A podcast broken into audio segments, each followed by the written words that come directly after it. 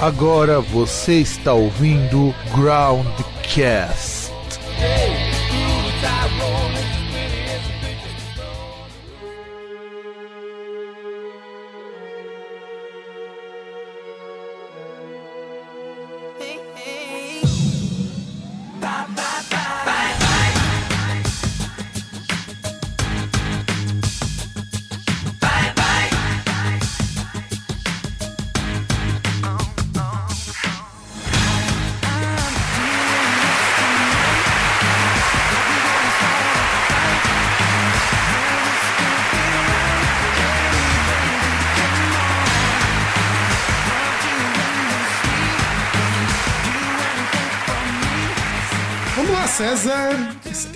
Com mais um programa Broadcast. Eu sou o Fábio e do outro lado temos. Que eu já falei, que eu já queimei a, a abertura, o César. É, e, e eu nunca fui chamado de fofão. Mas sempre é a primeira vez, cara. Você pode aplicar uns silicones do rosto, que vai ficar topperson. Vai. É que meu rosto já é muito bonito, né? Vou, vou colocar silicone, porque vai ficar melhor ainda, né? Pra fazer preenchimento, essas coisas, eu, eu- eu acho que é, É. topper. Eu acho Uhum, topper. Claro. Acho topper. Bom, estamos com a terceira parte dos discos de 2000, que aliás eu nem esperava que fosse render tanto, rendendo mais até do que os discos de, 90 de 1990, o que me impressionou muito, porque tem muita coisa que aconteceu, muita coisa que a gente passou também. E normalmente vamos falar dos discos. Vamos deixar de enrolação, falar dos discos. Eu não peguei todos pra fazer a pauta, eu peguei os que eu considero mais interessantes da gente conversar um pouquinho. E a gente já começa então em janeirão com o disco do Enigma, The Scream Behind the Mirror. O que eu particularmente, se eu vou comentar assim bem rapidinho, é que eu acho impressionante que o Enigma ainda existisse depois dos anos 90. Ah, mas tecnicamente tava no fim dos anos 90, né? É, mas ele surgiu em 91. Lembra quando a gente. Em 90, aliás, lembra quando a gente comentou nos discos de 90, que a gente comentou do primeiro disco do Enigma, que foi um puta de um sucesso, aquela coisa de New Age com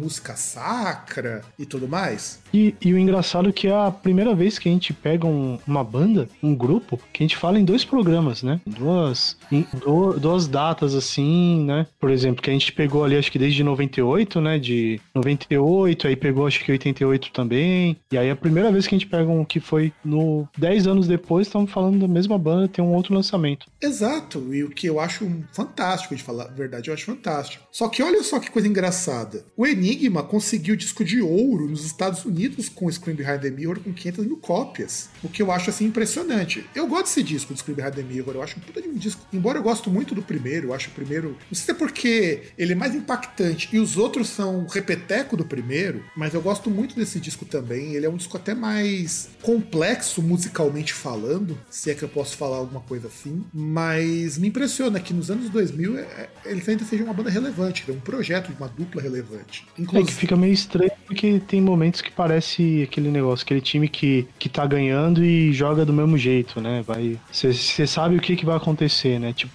tipo episódio do Chaves, né? é, exato. Você sabe na temporada o que, que é que vai ser. Exato. E o que eu acho foda, pelo menos eu particularmente acho foda do Enigma, é que eles continuam utilizando essas misturas de música erudita, música sacra. Tem um trecho do Fortuna, do lá do Carmina Burana, os Carmina Burana, porque esse é plural, né? Inclusive, é engraçado que tem um trecho do Fortuna, do Karl Orff, mas quando o KFMDM quis usar um trecho do Fortuna, os caras foram processados pela família do Karl Orff, e o Enigma não foi. Ah, vai entender. Acho que deve ser também em relação à obra pregressa tal. Talvez os caras não entenderam muito bem uma banda, mas compreenderam a outra. Né? É, exato, exato. Mas eu acho, eu, como eu falo, eu acho fantástico uma banda dessas ainda ser relevante. Eu, eu particularmente acho foda pra caralho isso. Porque não é o tipo de coisa que eu, eu particularmente espero. E além disso, vamos indo pro próximo disco, né? Porque eu falei, eu ia comentar bem brevemente do disco.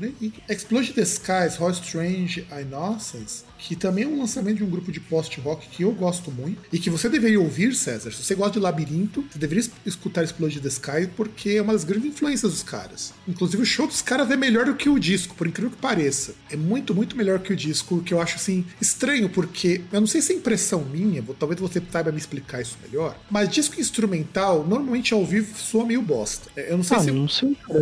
Eu, eu acho que não é só som instrumental, é que aquele esquema, né? Geralmente você vai estar tá lá o. Você tá no estúdio, você tem a situação controlada, né? Você tem as condições normais de temperatura e pressão, né? Tipo, tá tudo arrumadinho tal. E ainda tem aquele esquema, se não, se não sai direito e você tem orçamento, o cara manda voltar, né? Não importa quantas vezes. Agora no, no show, não. Você vai lá, o que tem é o que tem, e você vai, vai embora, né? É, o meu irmão, o Fernando, o outro podcaster que aparece de vez em quando aqui, ele tem uma teoria de que tem bandas que fazem pior no CD para poder não decepcionar ao vivo. E eu acho que essa teoria é muito válida. Aliás, falando de disco ao vivo, esqueci de comentar com o senhor. Vocês viram que vai sair o SAM2 no Metallica esse ano? Então, eu vi, cheguei a ver uns vídeos no YouTube, inclusive, que aí tem até a. Tem canções do Death Magnetic, se não me engano, também, que. Tem, tem canção do Saint Anger. Magnetic não, do. Saint Anger. Tem do Saint Anger, tem uma música do Saint Anger lá. Não, tem uma do.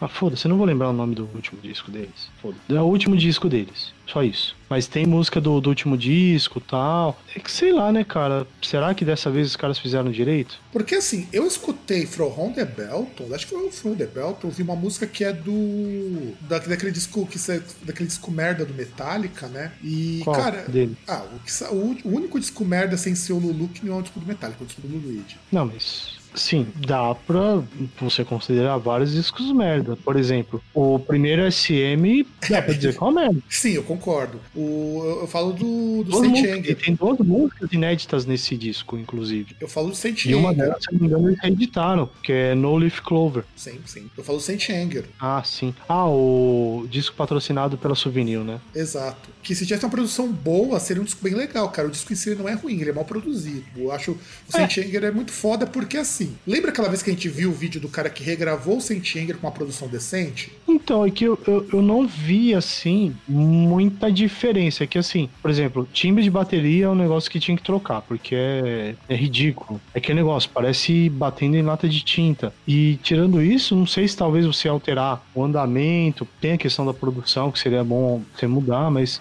talvez se alterar o andamento, mudar a afinação, talvez de uma ou outra música. Não, mas no geral eu, um... eu, acho que ficou mais engolível. Mas enfim, saiu isso Sim. no SAM 2. E cara, eu escutei duas músicas desse SAM, acho que foi agora em setembro. Provavelmente quando esse programa for pro ar já vai ter saído. E cara, tá muito bom o SM 2. Porque agora não acontece o que aconteceu no primeiro. Agora a orquestra realmente faz parte da música. Então, que é, que é o que a gente espera, né? Você pegar. A, a, até porque assim, os caras desperdiçaram lá um puta de um. do maestro, que era o. o Michael. Era o finlandês Michael lá. Kamen. Era o finlandês lá Fale... que morreu. Isso, falecido, Michael Kamen, né? Eles desperdiçaram fazendo um disco que, tipo, a orquestra faz lá um barulhinho lá e os caras vão lá e tocam. Tipo, é, é sei lá, é tipo, tem as horas parece tipo Super Mario, tá ligado? Ela, aí vai, tá ligado? Exato, você escuta muito pouco da orquestra, a orquestra participa mais pra pano de fundo do que das músicas. Nesse não, nesse você percebe que tem horas que eles param a música pra orquestra continuar. Então, é, é, é que aquele esquema, né? Na verdade, tem que ter uma amálgama, né? Sim. Tem sim. que. Você vai ver ali, por exemplo, tudo bem que assim, eles tentaram fazer, pelo menos tem, tem duas músicas que eles tentaram fazer uma coisa que talvez não fizeram certo, ou não sei, por exemplo, em One, eles fizeram um arranjo um pouco diferente para ser a introdução, e quem fazia isso era a orquestra, né? Só que era um bagulho que não tinha, era meio desconexo da música, então não dá para entender. Mas até ficou tragável. E a outra era a battery, que na verdade a introdução, em vez de ser feita pelo violão, era feita pela orquestra. Só que era um negócio tão, sabe? Aí eu não sei se o problema é porque era algo tão sutil ou era a galera que tava no show que era muito é, leite com muito Nutella, tá ligado? Muito, muito todinho, que, tipo, tá lá tocando, aí, tipo, eu, eu, até lembro que a primeira vez que eu tava ouvindo ali, pô, você vai, você conhece assim, você fala, caralho, mano, nossa, você tá ouvindo, tipo, mano, caralho, que foda. Ô César, toma cuidado, porque sua voz tá saindo um pouquinho do microfone. Tenta falar projetando tua voz para ele. Teu microfone não é que nem o meu, que é dinâmico, que é um microfone que cardióide, o teu é direcional, cara. Ah, não, é que eu fiquei empolgado, tava caindo para trás aqui. Minha, minha cadeira, o encosto tá quebrado. É. Então, mas aí você ficava assim, você ouvindo e falava, caramba, battery, mano. E, e assim, é, é, engraçado que você vê a orquestra tocando a introdução, aí você consegue reconhecer as notas, e tipo, a galera tá lá, ah, é mais uma terça-feira, né? É, pois é. Ah, é, é depois aqui eu. Ah, vou. Amanhã eu vou no, no dentista, né? Tipo, parece que os caras estão no. Aqueles bar porco, tá ligado? Que o cara tem que tocar alto para poder chamar atenção, tá ligado? Os caras totalmente assim, passivos, assim. Mano, os caras estão tocando battery, caralho. É, tipo, a introdução do melhor disco da, dessa banda de fila da puta. Esses arrombados aí num. um, tá ligado? Era pros caras já tá. Já tá. Tipo, já tá no veneno, tá ligado? Era pros caras já tá se empolgando ali, já preparando pra bater cabeça. Não, concordo, concordo. Eu não, sei, eu, eu não sei se, se é o público mesmo que não reconheceu, ou era um negócio que, tipo, ficou muito sutil que a galera não, não conseguia pegar. Mas pelo menos foi melhor do que muitas coisas. É que, na verdade, o problema em relação a esse disco, esse disco, assim, o Metallica fazer uma coisa com a orquestra, já começa na, no setlist, que escolha, infelizmente, não dá pra fazer. Os caras às vezes vão pegar uma música, pegar, ah, tem que ter música de todos os discos. Já começa errado por aí. Aí já chega e fala, ah, mas o maior sucesso comercial desse disco tem que entrar. Por exemplo, foi o que aconteceu que entrou Fuel e Memory Remains, que são duas músicas que acho que eles poderiam parar de tocar, ou toque em outro momento. Eu acho que era aceitável até colocar The Unforgiven 2 no lugar dessas duas.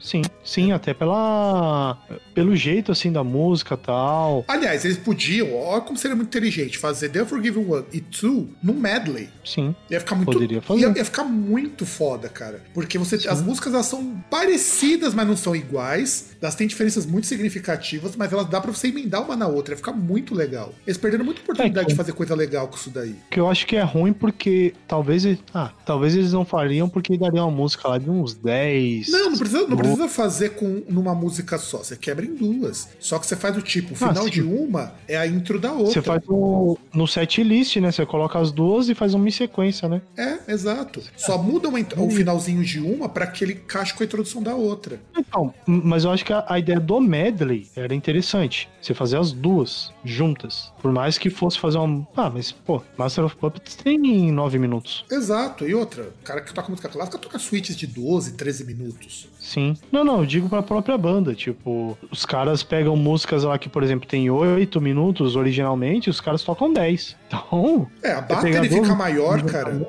A battery fica maior porque a introdução é quase um minuto a mais do que no original. Sim. E que, aliás, e... é, é, o battery é um grande exemplo de como esse SN começa errado, porque a introdução ela não emenda com a música da battery depois. Depois a orquestra é praticamente dispensável e é uma bosta isso. Não. Mas enfim, não estamos para falar de Metallica. Inclusive, vamos fazer um, uma análise desse disco quando sair, César, o SM2, pra gente comparar? Sim. Eu acho que vale a pena a gente comparar o que, que mudou. Eu, particularmente, gostei das músicas que saíram. Quer dizer, a última, o último single que saiu eu não curti muito, não. Mas os dois primeiros singles que saíram eu achei do caralho. Tá muito mais legal é. e tá me convencendo ao escutar o SIM2. É, eu cheguei a ver assim um parte do vídeo, mas como geralmente eu tava vendo isso aí no YouTube e geralmente eu vou lá, eu tava procurando, eu olhei assim, falei, ah, ah, SM lá, coloquei lá um pouquinho e falei, ah, foda-se, vou ver outra coisa. Aí fui ver, fui ver um vídeo qualquer lá, fui ver vídeo de bichinho. É, fez bem, bem. Agora vamos para um disco que eu acho assim foda, mas ao mesmo tempo é um disco de uma banda que infelizmente não está mais entre nós, que é o Him com Razor Blade Romance, que é o segundo disco do Him, lançado.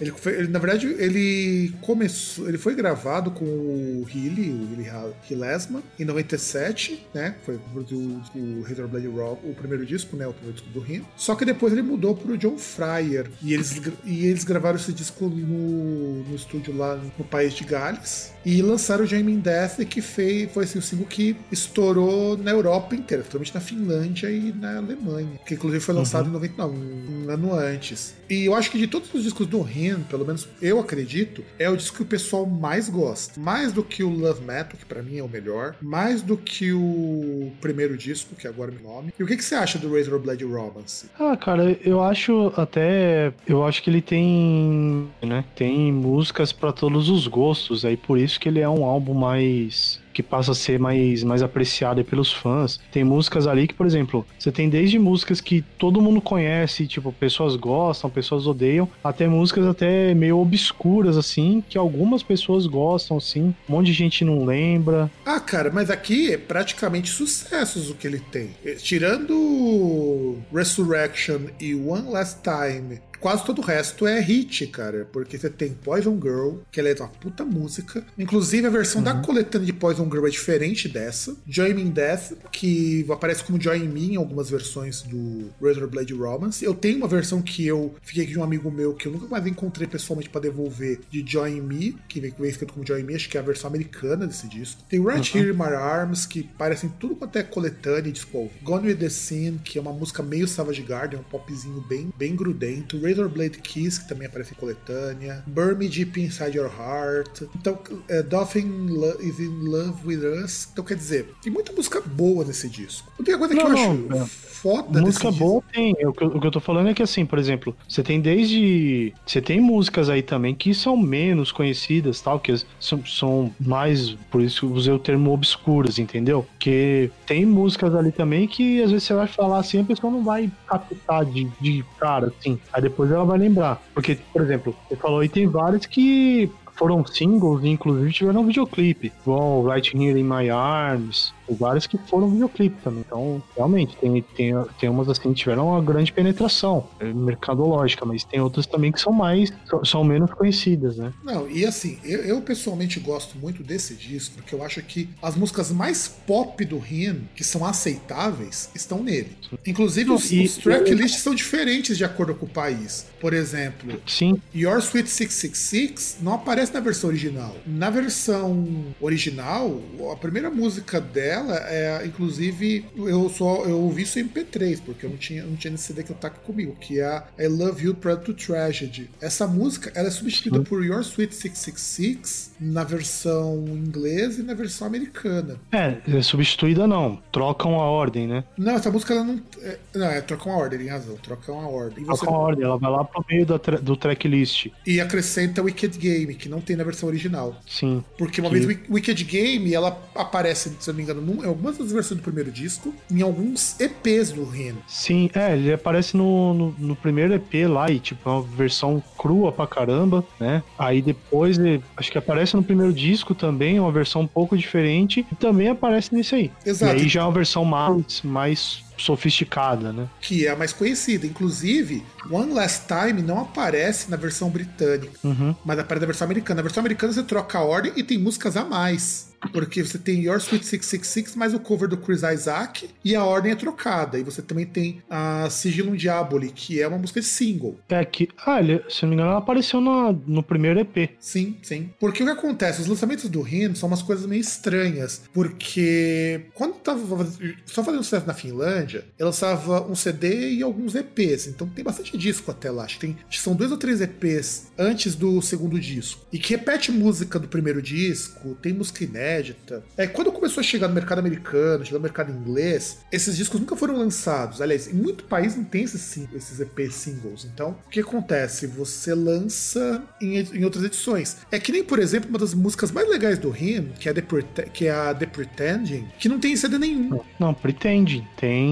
No EP. É música de EP. Não, tem no Love Metal. Não, não tem no Love Metal. Olha que tem disco, hein? Porque eu tenho o Love Metal, não tenho a The Pretend. Pelo menos eu não me lembro do The Pretend. Porque a The Pretend é uma música que só tem, se não me engano, só tem no EP e depois vai aparecer na coletânea, que tem uma música inédita, que é Não. Love Said No. É, ela parece um remix ali, no, uma versão, na verdade, uma versão estendida no Uneasy Listening, o segundo volume, né? Que é aquela coletânea com músicas de é, remix e músicas ao vivo e versões e por aí vai, né? Que aí teve dois volumes. E mas aparece também em outro, em outro disco. Deixa eu ver aqui. No Deep Shadows tem Brilliant Highlights, mas não é música Sim. desses discos, entende? O Ren, ele vai lançar esses, esses singles todos, esses EPs, Então, em então, edições. mas, mas aparece nesse disco, justamente. O Deep Shadows e Brilliant, é, Brilliant Light Highlights. Que aparece a, a canção e aparece também em outras versões depois a, aquela versão que aparece no Uneasy Listening, que é uma versão que é o Cosmic Pop Jam, que é uma versão estendida ali. The Heartless também, é uma música que só tem EP, cara. E que, aliás, eu acho uma das melhores músicas do Him. E só vai, apare e vai aparecer numa versão do Greatest Love Songs 666 em uma versão, lançada muito depois. Sim. Mas ela não tem cena nenhum originalmente. Tanto que ter a discografia do Him completa deve ser assim um samba do crioulo doido, porque você tem três, quatro versões do mesmo disco com músicas diferentes, com ordem diferente, e às vezes com versões diferentes de algumas músicas. É, é uma coisa muito louca. Sim. Isso só estabiliza. É, isso só estabiliza no Love Metal, que a partir do Love Metal, que já tem uma gravadora melhorzinha, aí as músicas são todas muito parecidas, são todas iguais, mas até o Brilliant Shadows, é, você não tem nada assim organizadinho. Eu, eu acho, engra... acho foda, mas isso mostra também como que banda pequena sofre. É,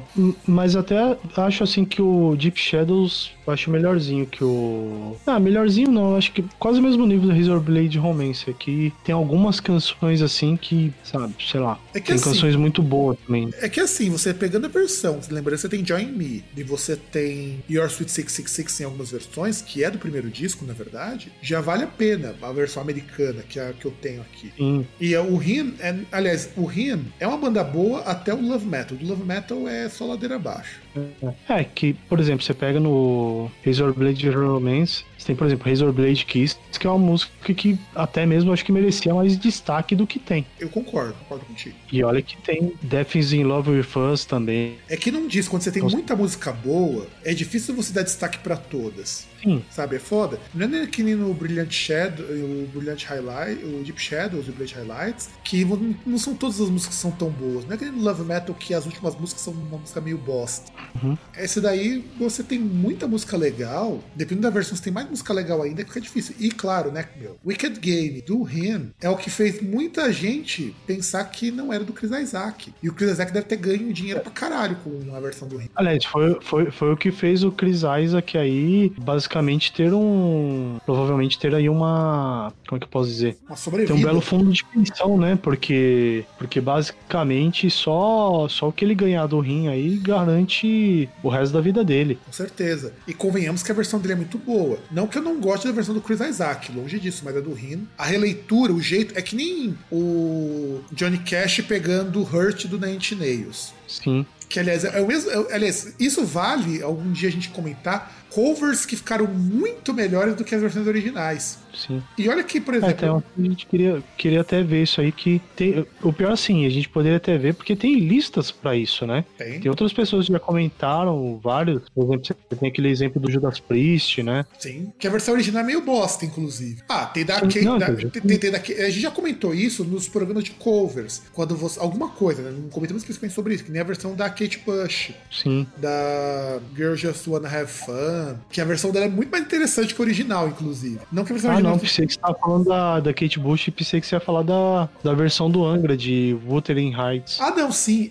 Do, inclusive, vale eu, tô, eu escrevi uma pauta, cara, mas eu tô esperando sair o documentário do André Matos pra gente falar uhum. sobre o, a, carreira do André Matos e comentar essas coisas. Porque a pauta tá pronta sobre o André Matos, mas eu tô e... esperando sair o documentário pra gente sentar, assistir o documentário e depois uhum. a gente fazer o programa com mais propriedade. E, e, é engraçado também que você falou que, tipo, no primeiro disco, além de Wicked Game, que depois voltou, ainda tinha uma versão de Don't Fear the Reaper, né? Do, Sim, do Coach. Que, aliás. É legal pra caralho. Exato. E olha que a versão do Blue Oyster Cult já é legal pra caralho. Eu gosto muito. Não, não, não. Mas, mas, principalmente ela é legal também porque, por exemplo, tem uma voz feminina junto, né? Exato. Então, não, e é diferente. Não soa igual Blue Oyster Cult. Se a gente não soubesse que é deles, você poderia jurar que é a música do Rino. Que, aliás, é uma coisa que o Billy Valo tinha um poder de pegar esses covers e dar uma cara dele. É que é aquele negócio, não, não é uma música que é desconhecida, né? Porque, por exemplo, é, não, é, mas é, o Wicked Game também não era, cara, na moral. Não, não, não, não, mas por exemplo, no caso de, de Blue, tipo, não é, mas é o cara pegar e fazer uma releitura ali e fazer de um, de um jeito diferente, mais ou menos aquilo que. É, não foi bem aquilo que queria fazer, mas aquilo que o Halloween, o Halloween fez, né? Com aquele Metal Jukebox. É, a diferença Só... é que assim, os covers ficaram muito legais, mas estão muito longe de serem melhores que o original. É, não, não, não, mas eu digo em relação assim, porque, por exemplo, no caso deles foi, ah, eu vou pegar músicas mais obscuras e aí o jeito que eu vou tocar é o jeito que eu toco minhas músicas. Então, né, meio que segue um padrão. Então, tirando uma outra música que não daria como você tocar é, igual power metal, as músicas são até ter um certo padrão. Mesmo timbre de guitarra. Só no David Bowie mesmo... que os caras fazem fazem uma porra louquice meio foda naquele Metal Jukebox. Sim. Mas porque Então, não dá porque pra tocar dava diferente, cara. David Bowie, se tocar igual Power Metal, fica feio pra caralho. Não, então, mas é que tá. Não dava pra tocar. E- esse que é o negócio. Agora, por exemplo, você pega lá é, Frank Marino, Ocos Ah. Pocos, né? Poucos Poucos, que é, que aí é, é a única canção que, tipo, não tinha como os caras. Vou pegar uma canção obscura do Fox. Porra, Ocos Poucos é a mais conhecida dos caras. Exato. E- E... é uma versão Power Metal, e ainda por cima o Andy Darius conseguiu cantar Yodel, que é difícil. Cantar no Hum. ritmo do que os caras cantam. E os caras cantam Ocos Pocos até hoje Né. no Focus. Eu fico E- impressionado que o cara ainda tem a gogó pra cantar Yodel, uma música de prog rock. E, e a canção do Cream também ficou boa pra caramba que eles fizeram. Ficou, mas o Cream não tem muito como errar, cara. O Cream, É. você, você não precisa fazer muita firula. Eu acho que assim, o Rim fez uma coisa que o Halloween nunca conseguiu, por exemplo, que é dar uma cara pra essas músicas a ponto de elas não parecerem as versões originais. É que é, é mais ou menos aquilo que o Type O Negative fez com, com os covers que fez, né? sim, sim, Fez com concordo. Black Sabbath. É que Black Sabbath, assim, os caras transgrediram um pouco mais, né? É, eles reconstru... Tipo- desconstruíram e reconstruíram a É. música. Eles ressignificaram a música, basicamente, né? Exato, que é um trabalho ainda mais difícil. Significaram não, eles refizeram a música, né? Uhum. No caso do. Por exemplo, você pega Highway Star também, ela é diferente. O Paranoid, que, porra, Ô, o negócio para... ali. o Paranoide dos caras tem sete minutos, pô. Sim. A música tem dois e meio. Os caras fizeram ela com sete. É, tipo, a música é, é- é quase um punk, Exato. originalmente. E aí deixou com 7 minutos com cara de carnívoro, né? Tá mais pra com carnívoro do que com Type Negative. É. Então quer dizer, fizeram um sludge praticamente, um do metal com punk. Ficou um sludge aquilo ali. E ficou muito legal, eu gostei daquele cover. Tem o cover de Sim. Young também, Cinnamon Girl, que ficou muito legal na voz do Type. Que também é outro cover que ficou muito com a cara do Type que você não lembra do Young. Sim. Que aliás, uma puta música, Cinnamon Girl. Melhor que ele, só o. Me, fu- o- me fugiu o nome do, do cara que também regravou China Girl do David Bowie. Me Nossa, fugiu, boa pergunta. me fugiu o nome que também regravou China Girl do David Bowie e ficou assim. foda pra caralho. Iggy Pop. Ah, sim. Inclusive, o David Bowie deu essa música pro Iggy Pop pra ele não morrer pobre nas drogas. Sim. Não, e, e é a música que mostra como o Iggy Pop é um puta de um cantor, né? Cara, Iggy Pop, ele é um puta de um cantor, é um cara que usou altas drogas, tá senhorzinho e tá em forma. É, é o cara que, assim, merece todas as reverências e puta. Eu gosto muito de China Girl e aquela música Candy que ele canta junto com a mina do B52. Não, é, é aquele negócio, ele, ele lembra o Anthony Kids quando era moleque, né? Exato, com a diferença de que ele, ele já era velho quando o Anthony Kids era moleque. Então, eu acho que tem alguma É. coisa errada aí, sabe? O Anthony Kids moleque era ele velho. A única coisa é que ele tá enrugadão porque a idade chega pra todo mundo, mas ele tá muito Não, bem. não, mas é aquele negócio, ele tá enrugado na cara. Porque você vê no, no tronco, no corpo do cara, o cara tá forte ali, magro tal. Não, o magro não tá. Não, não, ele tá bem definido. Você tem os músculos do cara bem Não, não. marcados. O, o- o magro é assim, tipo, ele não tá parrudo, ele tá forte. Eu é- não saio na briga com. Eu não, não saio na briga com o Iggy Pop. Se eu- mas se eu for entrar numa briga e puder chamar alguém, eu chamo ele pra me ajudar. Porque, olha, ele é um cara que merece todo respeito. E olha que ele usou muita droga, ele bebia pra caralho. Depois que ele deu a volta por cima, porque ele tinha bons amigos, né? Porque os amigos resolveram dar apoio pra ele, dar dinheiro, dar lugar pra ele morar. Só Pop é muito triste, cara. Porque na época dos estúdios ele era um cara que realmente via Texas, Drogas e Rock and Roll. Caiu num, num abismo assim foda. Depois se recuperou de uma forma que o cara merece parabéns. Também é outro cara que algum dia nós vamos pegar um programa só pra falar desse filho da puta, porque o cara é, é foda. E, e só pra gente finalizar do disco, é, é incrível que assim, acho que se a gente for pegar, por mais que a gente fale de Love Metal, deve ter sido o maior sucesso comercial da banda, porra, é o. Cara, a gente tá falando aqui de um disco que teve seis singles, cara. Exato. Tipo, Love Metal teve três. E Love Metal Love já é um Metal disco três, e, tipo- feito pro mercado americano também, né? Justifica-se. Hum, é, já é época que os caras já faziam um show no Ozfest, tipo, já eram, já eram manos lá do maluco lá do, do Ban Margera lá, do, do Jackass. que também foi outro cara que se acabou nas drogas, mas enfim. Ele e o Vini Valos são caras com histórias muito parecidas. São dois sujeitos que fazem muito sucesso e se acabaram nas drogas. Sim. E tivemos também, pra fechar janeiro, o The Guile, acho que é assim que pronuncia, porque não é um inglês, do Therion. Eu só comento que é um disco legal e morre aí, porque eh, depois veio o Secret of the Runs, que eu acho que foi o maior sucesso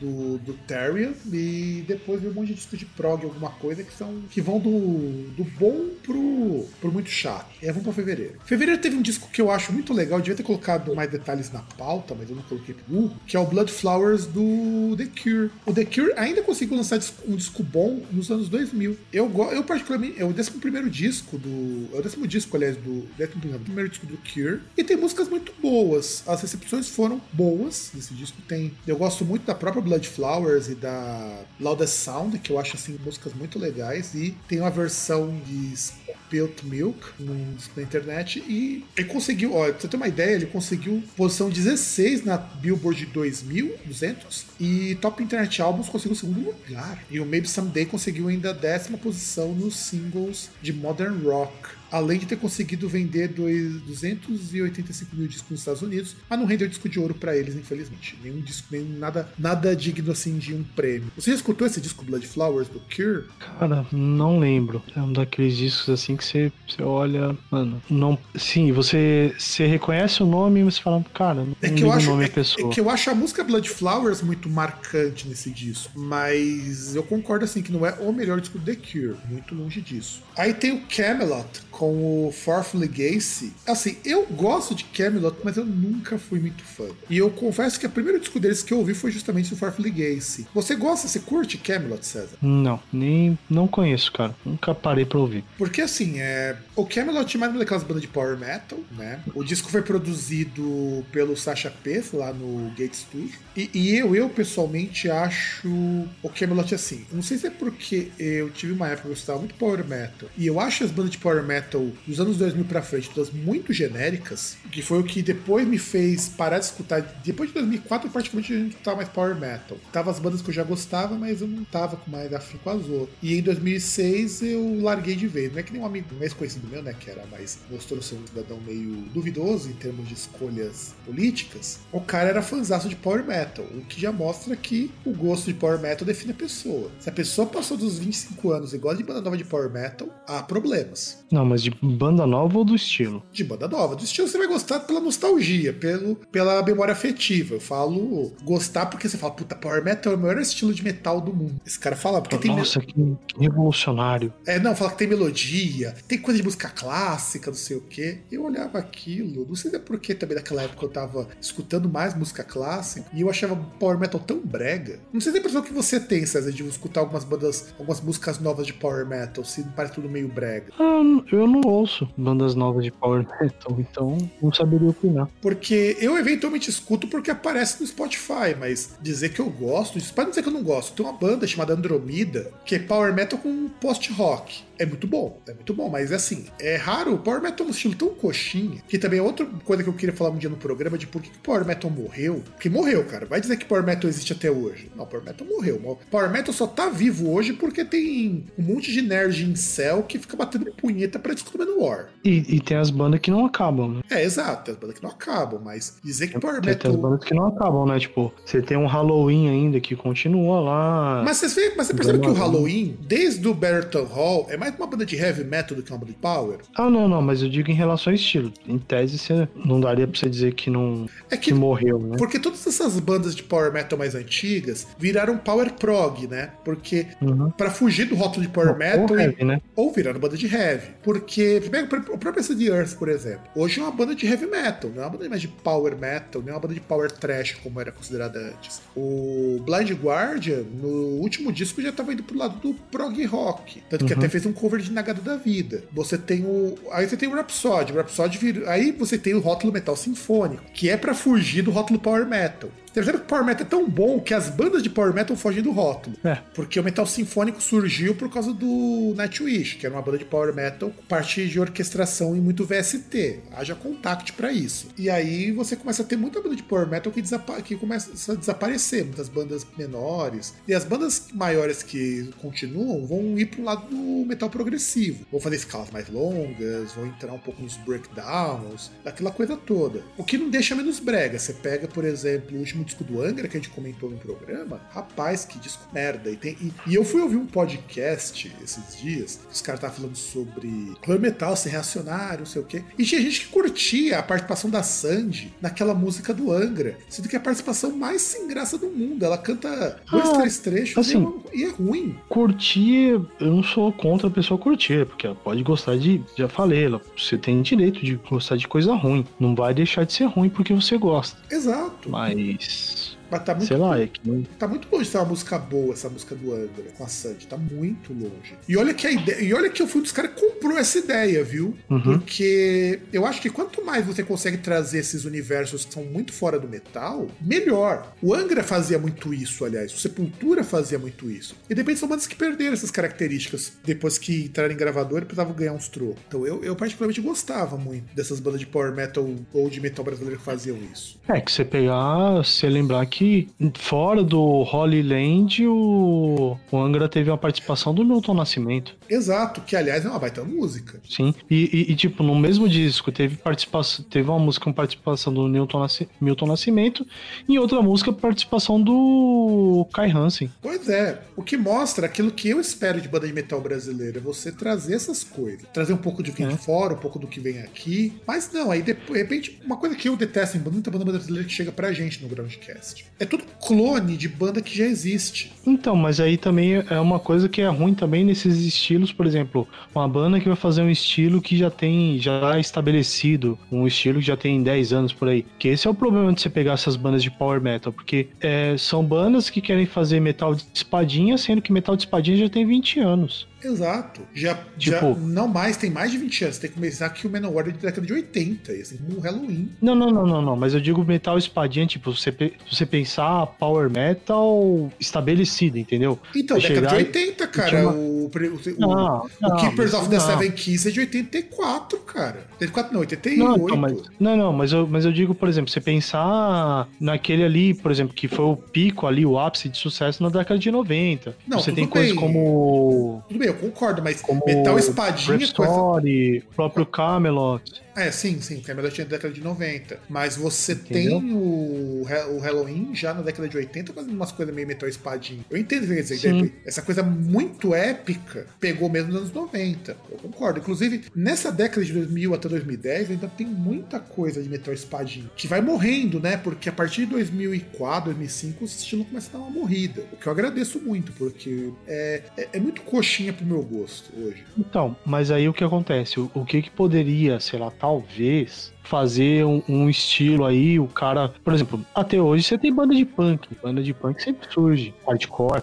A diferença é que, assim, você tem uma temática diferente, você vai trazer elementos diferentes, coisas que esses caras não querem fazer. É, e o punk consegue ser inovador. Você pega o Black Flag, por exemplo. O Black Flag toca com microtonalidade. E é uma banda punk. Pô, banda Sim. punk microtonal e que toca com umas escalas bizarras, meu. Então, e o punk consegue ser inovador, até porque vai dar origem ao grindcore, que é um estilo ino- assim, muito experimental por natureza. Você tem o death metal, que se tornou um estilo bastante experimental com o tempo. Você tem até misturas com jazz, que são muito foda. O black metal, que tá cada vez mais experimental nos últimos anos. O do metal nem se fala, do metal ele é experimental desde os anos 90. E do metal agrega tudo e agrega todos. Aliás, é, você falou do black metal, só você vê que você pega estilos que tem ramificações, né? Você tem o, a parte mais pra ambiente, Sim, Não, não fica só naquele negócio que quando surgiu lá do, do, do Varg lá, que fechava os olhos fica sonhando aí com a rola do Vampeta. exato, exato. Ah, o black metal é tão interessante nesse sentido, e eu concordo muito quando o Pedrito, um amigo nosso lá do Vociferatus, diz que black metal é um estilo bastante inovador, porque você tem uma banda de música ambiente como pro, pro, pro black metal, que vai fazer música sobre o Senhor dos Anéis, e é um black metal ambiente, você vai ter o pós-black metal que incorpora tudo. Pô, você tem a Sylvain, que é uma moça que faz um grande pós-black metal que é muito foda.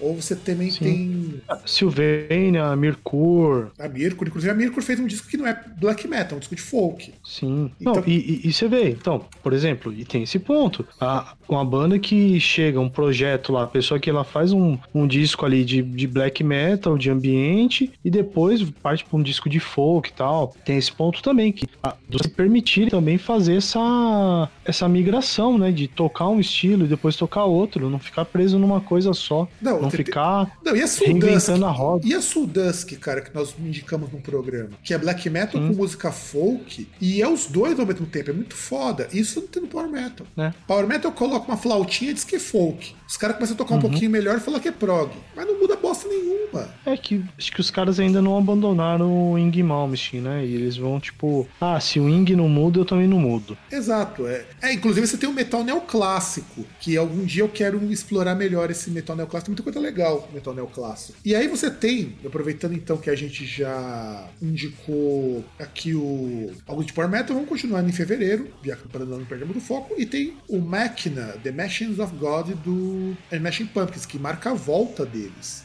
E assim, eu fiquei impressionado de ter discos do Smashing Pumpkins, ele é até relativamente bem avaliado. E eu não conhecia esse disco. Eu fui, peguei pra ouvir, o disco não é ruim, não, cara. Pior que o disco até que é bem legalzinho. Não, mas não é não. Tipo, oh, lembro que teve até, até clipe na MTV, tipo, Everlasting Gaze, que foi o primeiro single. Nossa senhora, esse negócio. Tipo, não é um, assim, não é um disco foda pra caralho. E isso, esse disco, depois que eu ouvi, me fez ver que o Ador também é um disco interessante, que eu não curtia muito o Ador. Mas, assim, uhum. não é um disco ruim, não, cara. Ele tem umas temáticas que lembra um pouquinho do Ador. Eu acho que o Machina ele lembra um pouquinho, mas bem pouquinho o Ador. Só que assim, o próprio Bill Corgan acha que esse é um disco com falhas. Inclusive, ele é o segundo pior disco em termos de vendagem dos Smashing Pumpkins. Porque Sim. ele acha. O que, que o, ele achava? Primeiro, porque quando a Darcy sai da banda, né? Que ele mostra o quão filho da puta o Bill Corgan é. É, e volta o baterista original, né? A primeira volta dele. Exato. E ele fala que a Darcy deixou a banda no meio da gravação. E o Korn tava é, no, au, no auge, o Limp Bizkit também. Então ele achava que o álbum precisava ser mais pesado. E ele fala que uhum. esse disco não saiu como ele queria. De fato, eu até entendo. E ele fala que, do contrário do, do disco Ele acha que o público fica alienado demais escutando esse disco. E eu gosto quando o artista tem esse tipo de autocrítica, sabe? De achar que é um disco meio bobinho. É, apesar dele ter sido cuzão, que na verdade não é que a Darcy abandonou a, a gravação, acho que foi na época que ela tava grávida, né? Sim. Porra. É foda, né? É, porque ela saiu no meio da gravação por filha da putagem do Bill Corgan. Porque o Bill Corgan é um, é, é um macho escroto para um caralho. É, porque não pode parar a gravação um tempinho assim, esperar a pessoa se restabelecer e tal. Ou às vezes, pô, atrasa um pouco, aí quem sabe você tem até mais ideia. Porque talvez se ele tivesse até atrasado por conta do, do nascimento do, do filho da Darcy, talvez podia até ir refinando algumas ideias lá que depois ele viu que não, não saíram lá do jeito que ele queria, né? Exato. Exato, exatamente. Aí vamos para março. Março sai o Revelation 666, The Curse of the Nation, do Old Man Child, que é um projeto de black metal de carecas, mas eles não são nazi, pelo menos eu acho que não são. Nós somos caras que engraçado, mas não são nazi. Aí sai o Sol da Liberdade do Neila Mercury, em março. E é um disco que eu falo, eu acho que é. Um, o Sol da Liberdade é o, talvez o, maior hit dela, porque a carreira dela foi feita em cima desse disco. E eu lembro quando eu escutei a primeira vez Daniela Mercury, eu achava a Daniela Mercury muito ruim, né? Aí eu parei pra escutar, pra fazer o programa, né? Foi escutar o Sul da Liberdade. Escuta que ele é bem feito, cara. Ele merece todos os, os créditos, até porque a Billboard falou que é um disco legal pra caramba. E foge muito do que se fazia nos anos 90 de axé. O que chegava de axé no Brasil era tudo tipo El Chan. E ela trabalhava com musicalidade de uma forma muito foda. Sem contar que o disco conseguiu disco de ouro, vendendo 200 mil cópias. Mas assim, não é exatamente vendeu isso. Talvez tenha vendido até mais, mas sabe que ganhou o disco de ouro, mas ninguém sabe exatamente o número de vendas que chegou para os discos de ouro no Sim. Brasil. E, e, é interessante esse resultado porque é um, foi um estilo sazonal, né? Mas olha como que o disco dela apoia muito, aposta muito em, em umas músicas. Você tem música do Beto Jamaica. No mesmo disco você tem uma música do Caetano Veloso, que é Axé Sim. Axé. A única música dela, dela mesma, nesse disco, aliás, as únicas músicas são a, a, a Sou da Liberdade, que tem participação do Milton Nascimento. Então já mostra que ela apostou numa participação de peso. Você tem a Dara com participação da Angelique Kidjo e só. Essa é tudo música de outros caras. Música do Caetano Veloso, música do Lenine e que marca muito uma coisa que da Daniela Mercury, dela ser uma, uma personalidade. Inclusive, a Daniela Mercury, quando ela lançou esse disco, antes ela tinha, lanç... ela tinha saído lá no, no trio elétrico, lá na Bahia, e o público vaiou ela. Uhum. Porque o pessoal achava que ela era música de trio elétrico e tudo mais. para depois ser uma pessoa que era convidada para ir de camarote, hein? Pois é. E um dos singles dela, que é Ilê Pérola Negra, que é uma baita música brasileira, eu acho foda, cara. Disco muito bem produzido, disco muito bem feito e que, pelo menos pra mim, vale bastante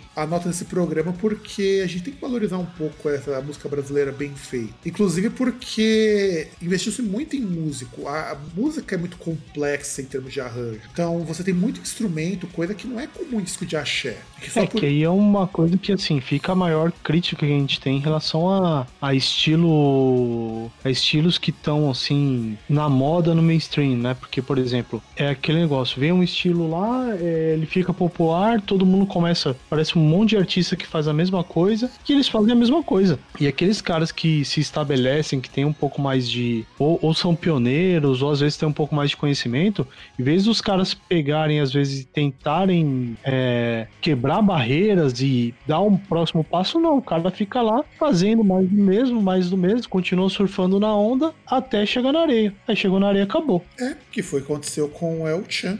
É, o que, por exemplo, você pegar o que acontece aí do Michel Teló ter virado produtor, né? Por, por que, que ele virou produtor? Porque aquele negócio, ou ele ou não é interessante para ele, aí não sei em relação economicamente, ou qual a qual o, o motivo, assim, qual a. Mas assim, ou para ele não é interessante, não é viável economicamente, ou algum sentido não é viável, continuar fazendo música, assim, continuar saindo como artista, fazer turnê, gravar disco, que é o cara continua como produtor, mas não grava mais nada. Não, exato, exato, eu concordo. E é nisso que eu também vejo uma coisa que a gente vai discutir isso daí quando a gente chegar nos discos sem data, o quanto que a gente teve de esfacelamento da música mainstream brasileira. É claro que é assim, eu não quero dizer ah, que, o cara, que a música mainstream representa que o cara ele é nada, que... mas é, gente, não adianta tentar passar o com a peneira, não. A música mainstream brasileira é uma música bastante porque, infelizmente, ela não é, ela é feita para um consumo tão rápido que ela não tá preocupada com a música em si. É claro que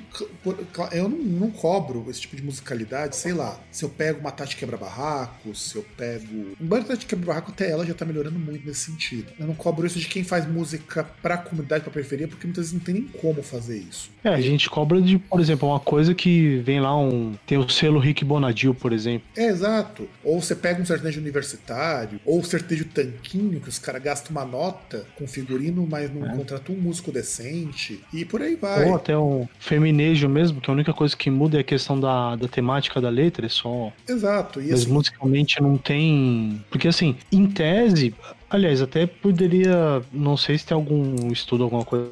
Porque eu acredito que é um estilo que pelo menos você pega, deve ter uma paridade em relação a condições de produção, né? Por exemplo, a Simone Simaria, ela não vai ter, por exemplo, na gravadora, uma verba menor do que tem um Gustavo Lima. Exato. Ah, mas, é... mas aí a, a, produção em si, a qualidade do, do material no final é tão baixa quanto, porque é só. É, é aquele negócio que é para consumo rápido, é, é, música fast food. É, e isso eu vejo com muita diferença do que você tem nos Estados Unidos onde tem uma parada pop com músicas com bons arranjos. Não queria dizer que eu acho a música pop americana melhor, eu acho a música pop americana tão sofrível quanto, mas você vai escutar, por exemplo, uma Beyoncé, têm uma preocupação com a música, com a produção, tanto que a produção ela é muito cara. Aqui no Brasil as produções são super baratas e giram um capital assim foda. Mas isso é muito também fruto de um processo que começou agora, começou agora, não, começou nos anos 2000, de você empurrando, empurrando essas coisas, e aí você cria um ethos na qual as pessoas não conseguem ter opção. Tanto que se você ligar na rádio, exceto se você ligar na 89, na, na Kiss FM, você vai ouvir as mesmas músicas, porque a grana investida em marketing é muito forte. Quem conseguiu quebrar um pouco isso, e que eu admiro muito, eu acho o cara super inteligente nesse sentido, foi o Condzilla. Quando começou a produzir os clipes de funk, depois ele começou a montar a gravadora, e hoje ele não depende de rádio, não depende de grandes financiamentos para conseguir o que ele consegue. Sim. Ele eu acho que é um cara. Que é um cara que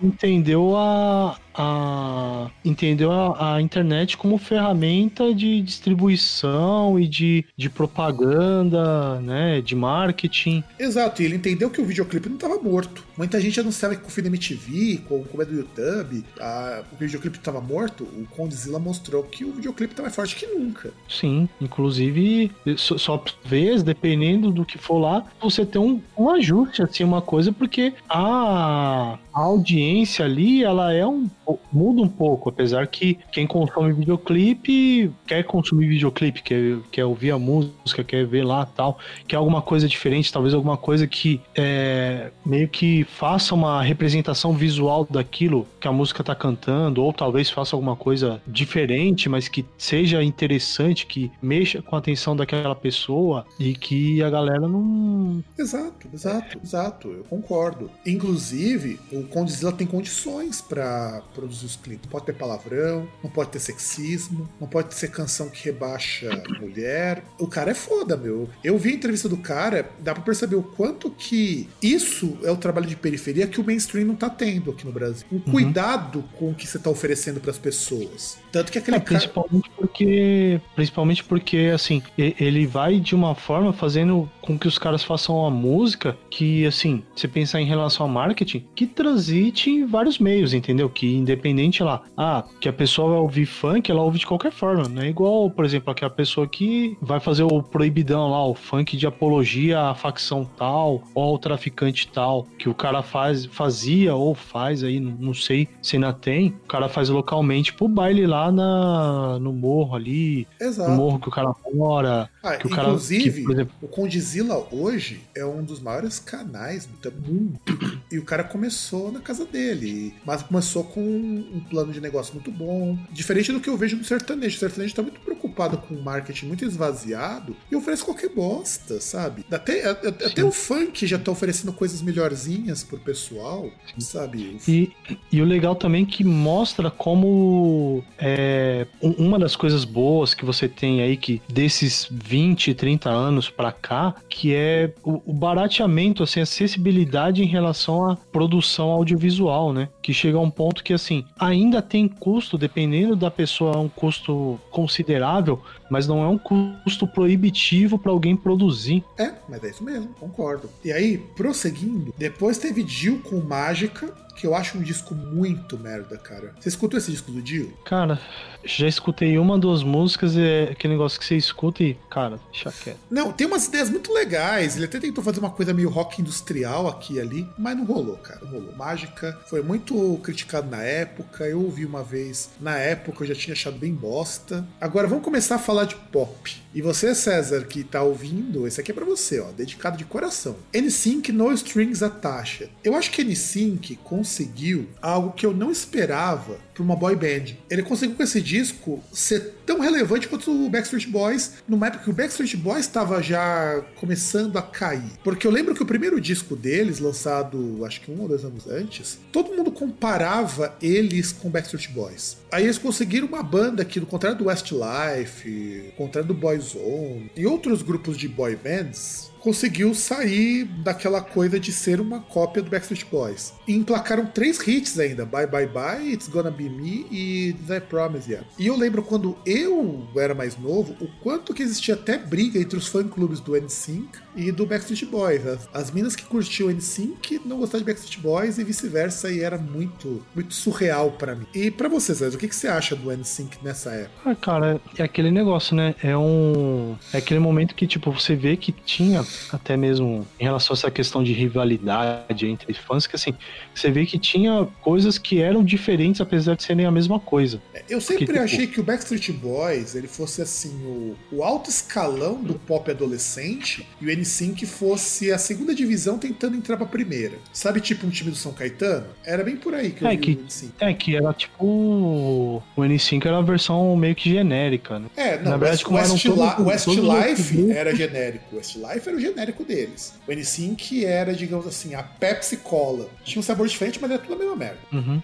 E, e Westlife é... e companhia era tipo o Guaraná Xereta. Era é, podia ser skin. Mas... Podia ser, é o skin, é. que é pior que o Dolly nesse sentido. Skin cola. É, podia ser skin, que até tem. Que até os caras lá, o dono é criminoso, né? É, o ex-dono, né? Porque o cara do Guaraná. O, agora quem é dono da skin é a Heine. Ah, sim. Não, mas o, o fundador. Que morreu, né? É, é nem sei, cara. É, tem os rolos aí. Esses caras, é, eles que se virem. Esses caras aí que tem esses rolos que se virem. Mas você vê um ponto que eles têm, tem uma meio que uma cisão, assim. É um momento que o N5 ele passa a ter um estilo, entre aspas, próprio, né? Não é simplesmente você pega lá as bandas, tudo igual, é tudo a mesma coisa, não é simplesmente um, ah, tira um, põe outro. É, até porque os produtores do N5 são os mesmos do Backstreet Boys. É o mesmo cara Sim. que montou as duas bandas. Eu lembro que eu vi uma reportagem na, no SBT que o cara até falava, como que você monta uma boy band? Você tem que ter um negro, você tem que ter um latino, você tem que ter um cara que pareça galã, e você tem tem que ter um cara. E, um e tem que ter o bad boy. Porque tendo esses tipos na banda, você tem uma identificação com a maior parte do seu público. Tanto que você vai ver que não tem oriental nessas bandas. Sim. Porque, é, na... porque oriental também não tinha, assim, represent... representativamente no, no mercado ali, no, nos Estados Unidos, enquanto nação, não era. Não tinha tanta gente assim. Aqui agora tem. Não, tem pra Sim. caralho. O oriental sempre teve pra não, caralho. Agora tem pra caramba. Mas nunca nos Estados Unidos o oriental era visto como parte do público mainstream. Sim. Não, então sempre era um negócio meio exótico, é um negócio tipo meio que de guetos, né? Tipo, é, o cara é o é Chinatown ali, é igual, por exemplo, ah, tem a liberdade. É, exato. O japonês é a liberdade. Ou tem, ah, tem lá no, no Bom Retiro, tem, tem lá, tem os tem uns bolivianos lá. Por aí vai, não, é? eu entendo. E o N-Sync, ele foi montado nos mesmos moldes do Backstreet Boys, mas ele conseguia se destacar porque ele oferecia alguma coisa diferente. É, não é hum. que nem o Backstreet Boys que a fórmula ela continua, inclusive o Backstreet Boys lança disco também nesse mesmo ano, o que aumenta mais essa rixa entre as bandas que uma rixa que nunca existiu, na verdade. Que os caras eram assim, é. aparentemente eles eram de boas entre si, assim como qualquer cantor pop. Eu lembro da rivalidade Britney Spears e Madonna, criaram por porque a Britney. Não, Britney Spears e não, Christina não, Aguilera. Não, mas tinha entre Madonna também. Quer dizer que ela ia ser a nova rainha do pop. Ah, mas aí é uma forçação de barra.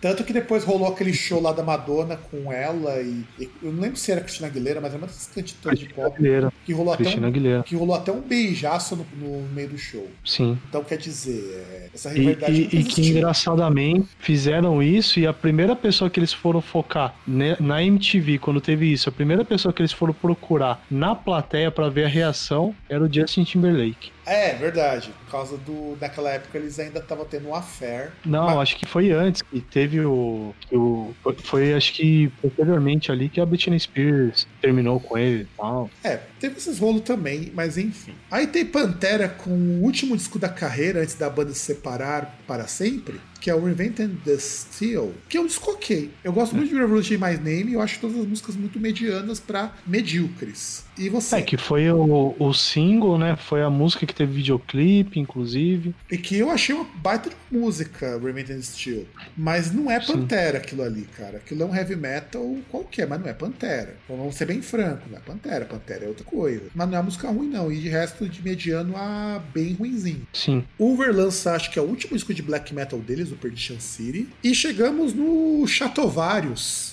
com Infinity. Nossa, cara, como eu ouvi esse disco Infinity? Puta que pariu. Eu ouvi pra caralho Infinity. Eu, eu tinha pego emprestado com um amigo meu, inclusive, esse disco. E o que eu acho legal do Infinity é que os grandes clássicos do Stratovarius surgem nesse disco. Como a já conhecidíssima Hunting High and Low, que não é a música do Aha, é, que é, grandes clássicos tinham no, no, anterior, né? Que aí a mais clássica que tem é Hunting High and Low, né? É, cara, você não, nada supera Hunting High and Low na carreira deles. Nem no que veio antes, nem veio depois. Olha que você tem Black Diamond antes, hein? E, e olha que, assim, você pega já começando pela capa, que apesar de ser cafona, tipo, ela é muito bem feita, sabe? Não, não dá pra entender nada do... Mas me diz que capa do Stratovarius não é cafona. Ah, então... Ah, sei lá, né? A, a capa do, do disco anterior lá do Destiny é ok. Mas é cafona. Que é uma mina lá. Mas é cafona, mesmo assim, é cafona. Ah, para caralho. Ok, é genérica, é genérica. E assim, o Stratovarius, esse é um disco com a participação já do, do time Cote Pelton nos vocais. Acho que ele já estava nos vocais também no Destiny, então, se eu não estou enganado. Sim, sim. E aqui você percebe um amadurecimento muito grande da voz do Cote Pelton. Ela tá muito melhor e a produção também tá muito foda em Infinity. Tanto que por isso que Hunting High Low fez o sucesso que fez. E Hunting High Low, ao mesmo tempo, é a música que tem todos os vícios possíveis do Power Metal. Todos os vícios e todas as virtudes do Power Metal tem nessa música. Tecladinho de churrascaria, bateria marcada no, no aquele 4x4 no bumbão duplo, é, vocal que acompanha a linha de guitarra, guitarra que faz glu-glu. Tem todos os vícios do Power Metal aí. Até a letra mesmo cafona, mas ainda assim é verdade. A, a, a, música é muito cafona, cara. Você pega pra letra. Mas eu gosto pra caralho dessa música. Eu tinha, é, uma época. Cara. Até a letra assim, tipo, você fala, ah, a letra é cafona. Ah, cara, até é, mas sei lá, é. Tem até uma música com engajamento pela natureza, que é a Mother Gaia, que usa o mesmo andamento de Millennium, cara. É impressionante isso. Aliás, que Millennium é uma música épica. Já mostra que o Power Metal tava entrando nessa veia de tentar soar épico. Sim. E, e aí, no caso, o, o Coach Pelto ele já tava aí, já acho que era o quarto disco dele, né? Sim, já era, já o, era o quarto disco. Desde, desde Episode ele estava na, no vocal. Desde Episode, né? Que é quando o Timo é. Talk foi só, só, se dedicar à guitarra. Isso. E que aí banda... teve até outros discos, por exemplo, você tinha, você tinha no Visions lá, você tinha Black Diamond, Kiss of Judas, mas que também é outro clássico deles. Eu, eu cheguei. Eu, eu, hum. eu conheci Stratovarius justamente pelo Dream Space e pelo Destiny. Que a Kiss of Judas era uma música que eu amava, cara. Que a Kiss of Judas, se fosse tocada um tom acima, virava uma música de pop rock. É. Porque tinha muito cara daqueles AOR dos anos 80, sabe? Tinha mesmo. Muito cara de AOR. Coisa que Hunting High Low quebrou. Aí voltou a ser metalzão, metalzão mesmo. Mas você pega Kiss of Judas, até o vocal do Kurt Pelt é muito vocal de banda de AOR. Lembra muito oh, Journey. Mas quebrou, mas quebrou, assim, entre aspas, né? Porque você tem até aquele esquema de tipo, você tem a progressão da música e no final você aumentar o. Você aumentar a afinação ainda, né? Você, você você ia um pouco mais pra frente. É, isso é verdade. Mas, mas, a bateria segura. Refrão, mas, a, mas, a bateria, mas a bateria segura um pouco isso, né? Porque uhum. não, é, não é que nem do Kiss of Judas, que a bateria ela é igual do começo ao fim. Tan, tan, tan, Aquilo é muito bateria de, de Journey, sabe? Sim. E, e até nessa época aí eu tava terminando lá o ensino médio. Tinha um amigo meu lá no, na escola, o Alex, que era engraçado que era tipo, ele tinha um, um irmão gêmeo, né? Era Alan e Alex, os dois, assim, tinha quase dois metros de altura, trabalhavam no mesmo lugar e eles dividiam um escorte. Aí chegavam os dois lá, eles moravam aqui na, na Vila dos Remédios. E aí eles chegavam aqui na Lapa, lá na escola, chegava lá de carro. Aí você via aquele, aqueles dois gigantes saindo daquela porra, daquele carrinho, escortinho pequeno, escortinho prato. E aí, vamos para março. Março não, é abril. Abril, abril, tem, abril tem dois discos para comentar. O primeiro é da Pink o primeiro disco dela. Antes de ela parecer uma, uma sapatão MPB, ela tinha um jeito assim, embora na foto já denuncie um pouco disso daí, ela tinha um jeito mais feminino. Não vou dizer que apresentava, porque eu acho que para mim tanto faz. E, eu achava a Pink interessante nessa época, porque ela tinha uma pegada muito mais rock em Can't Take Me Home. Tanto que quando eu conheci a Pink a primeira vez que eu vi na MTV, eu lembro que ela tinha uma pegada muito mais pop rock do que uma pegada pesada, do que uma pegada pop, sabe? Tanto que é um disco de R&B, dance pop, mas tem uma pegada mais pesada, sabe? Sim. Inclusive, é que... ela tem ela é um disco assim muito bem produzido, muito bem feito, com ótima receptividade? E é, é, é engraçado que assim, você vai com o passar do tempo, a, a Pink ela vai, entre aspas, radical visual e, e vai ficando mais acessível na música. É verdade, foi isso que eu senti também. Tanto que eu peguei para escutar as músicas mais recentes, eu não reconhecia mais a música da Pink, sabe? Ela tava num nível de pop tão forte que eu não conseguia reconhecer. Sem contar o seguinte, né? A Pink, ela é uma artista pop que eu acho assim muito, muito interessante porque ela não é uma artista super magérrima, super gostosona, como vai acontecer com muita cantora pop, e pra ela tá tudo bem. E eu acho isso muito foda, sabe? Não, tem, não é aquela moça que tem aquele pernão, aquela, aquele bundão que nem vai ser a, a Christina Aguilera, e tá tudo bem, sabe? Tá tudo bem, tá tá tudo de boa. É, que ela até vai mudando essa questão visual justamente para isso, né? Tipo, tem outras coisas para mostrar que, tipo, ah, não tem nada a ver em relação à, à aparência dela, tal, coisa do tipo, né? O, o, o, foco não é esse, né? É, exato. E esse disco, o primeiro disco dela, o Can't Take Me Home, é um disco que foi tão bem recebido que ele conseguiu, olha que coisa legal. Lá na Austrália vendeu 150 mil cópias conseguindo platina dupla. No Canadá vendeu mais de 200 mil conseguindo também platina dupla dupla. Na Nova Zelândia, 15 mil cópias conseguindo platina, porque na Nova Zelândia tem muito menos gente que qualquer outro país. No Reino Unido, conseguiu mais de 300 mil cópias conseguindo platina. E nos Estados Unidos, platina dupla, com 2 milhões de cópias vendidas. Então eu acho que para um disco dos anos 2000 ele é bem relevante. Sim. Aí eu vou comentar rapidinho de, de um, do primeiro disco do ISIS, que é uma banda de post-metal, meio que ajudou a inaugurar o estilo post-metal, junto com Neurosis, com o Pelican e tudo mais. Ele lança o Celestial e é basicamente um disco de punk. É um punk com umas, uns, uns, dois ou três tons abaixo e uma guitarra mais suja. Você imagina um hardcore tocado a metade da velocidade. Isso era o Isis no Celestial, que já era diferente do que você tinha em termos de heavy metal. E aí vamos para maio. Maio você tem o Binaural do Pearl Jam, que foi uma tentativa deles irem pro lado experimental. Esse é um disco feito para você escutar com fone de ouvido. E eu falo que esse mês de maio é um dos meses mais importantes que tem nesse ano, porque você tem muito lançamento pica, né? Aí você tem o, Ghost, o New York and Flowers do Sonic Youth, que eu acho um disco bacana até, não mais do que isso. Aí vamos chegar para Marisa Monte. Memórias Crônicas Declarações de Amor, que é o quarto disco dela e talvez o mais bem sucedido. Quem não se lembra de Amor I Love You, que. Nossa. Pois é, cara. Nossa, me revirou o estômago agora. Porque você, você, você anda com preconceito contra MPB de mulheres, seu, seu misógino. Nossa, música é horrível, cara. Cara, eu não desgosto dessa música. Eu só acho que assim, pra uma artista do porte dela, é uma coisa tão pop, tão mastigável, que não sei se é o excesso de repetição tornou a música intragável, não sei se é porque a música já era intragável antes, só que ela. Só que, só que Amor I Love You recebeu indicação pro Grammy, cara. Duas indicações. E ela ainda ganhou melhor álbum pop contemporâneo brasileiro. E em 2009 foi o décimo melhor quinto. Décimo quinto melhor disco brasileiro de todos os tempos. Entre 98 Nossa, e 2008. Então, mas aí por conta das outras músicas, né? Não, é, enfim. É, é que, é, bom, sei lá, essas músicas muito melosas assim. E que negócio, eu acabei de jantar, cara. Então, pode. Sem contar que o Amor I Love You tem um trecho do Primo Basílio ainda por cima na letra. Nossa senhora. Lido pelo Arnaldo Antunes. Tanto que esse, esse disco foi lançado em inglês com o nome Memories, Chronicles and Declarations of Love, Proofs, Texts and Denials, que é o nome do disco inteiro em inglês. Memórias, Crônicas e Declarações de Amor, Textos, Provas e Desmentidos. Caramba. Não, ela. Pra você ver como que o disco fez sucesso. São oito canções inéditas, que são Amor, I Love You. Aliás, eu acho engraçada a pronúncia dela, porque ela fala I love you, pra poder combinar com a parte hum. brasileira. Mas em inglês é meio esquisito. Se não falar Amor, I love you, não vai embora, não é fácil, perdão você, tema de amor, abolô, gentileza e água também é mar. E é, tem... que é aquele negócio, é, é para você ver é, que aquele negócio é meio estranho para você, só meio estranho como você é professor, porque Na verdade, não combina, tem que fazer igual Juntos e Shallow Now. Pois é.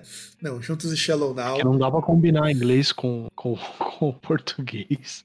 Tipo, você tem que colocar ali junto e foda-se. E tem que ser. Sendo que a um Shallow. quadrado, né? Só que na verdade a música Shallow é sobre abandono, cara. Eu acho foda isso. A ideia de Pois é. Shallow é justamente falar sobre abandono. E os caras falam juntos, mas enfim. Mas a música que gravou junto lá é também conhecida pelo seu gosto peculiar pra roupas. Então.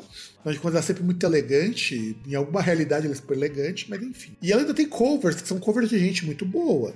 O, o que importa da Adriana Calcanhoto, do Pra Ver as Meninas do Paulinho da Viola, Cinco Minutos do Jorge Benjor, Gotas de Luar do Guilherme de Brito e Suzu Sabiá do Caetano Veloso. Porque a Marisa Monte, ela é muito conhecida como intérprete, né? Muitas dessas cantoras de MPB são intérpretes. Então, de repente, ela começar a ir para músicas próprias, porque muitas dessas músicas são composições dela. Eu acho que é um marco muito importante, muito interessante. Mesmo o Amor I Love You sendo a música mais chumbrega desse disco, não é um disco ruim, não, cara. Porque parece não é ruim, não. Aí chegamos. Sei lá. É, é que só pra finalizar, é que Amor I Love You parece muito. É porque virou. muito. É porque virou tema de de novela. É porque é tema de novela, Não, né, é, cara? é, é, é muito carro de telemensagem, entendeu? Ah, verdade, concordo contigo. Nossa, mano. É, é muito caro. Inclusive, eu acho assim, a música, a letra dela, o arranjo dela é meio breguinha. Hoje é meio breguinha, na época até fazia sentido. Mas é um disco sobre amor, então casa, vai. Agora vamos É chegar no, no melhor Isso é disco. malvado, né? Vamos chegar no melhor disco que vou te citar aqui, que é do SNZ com SNZ. Faça as honras, César, de comentar sobre essa banda maravilhosa. Cara, eu não tenho o que falar, cara.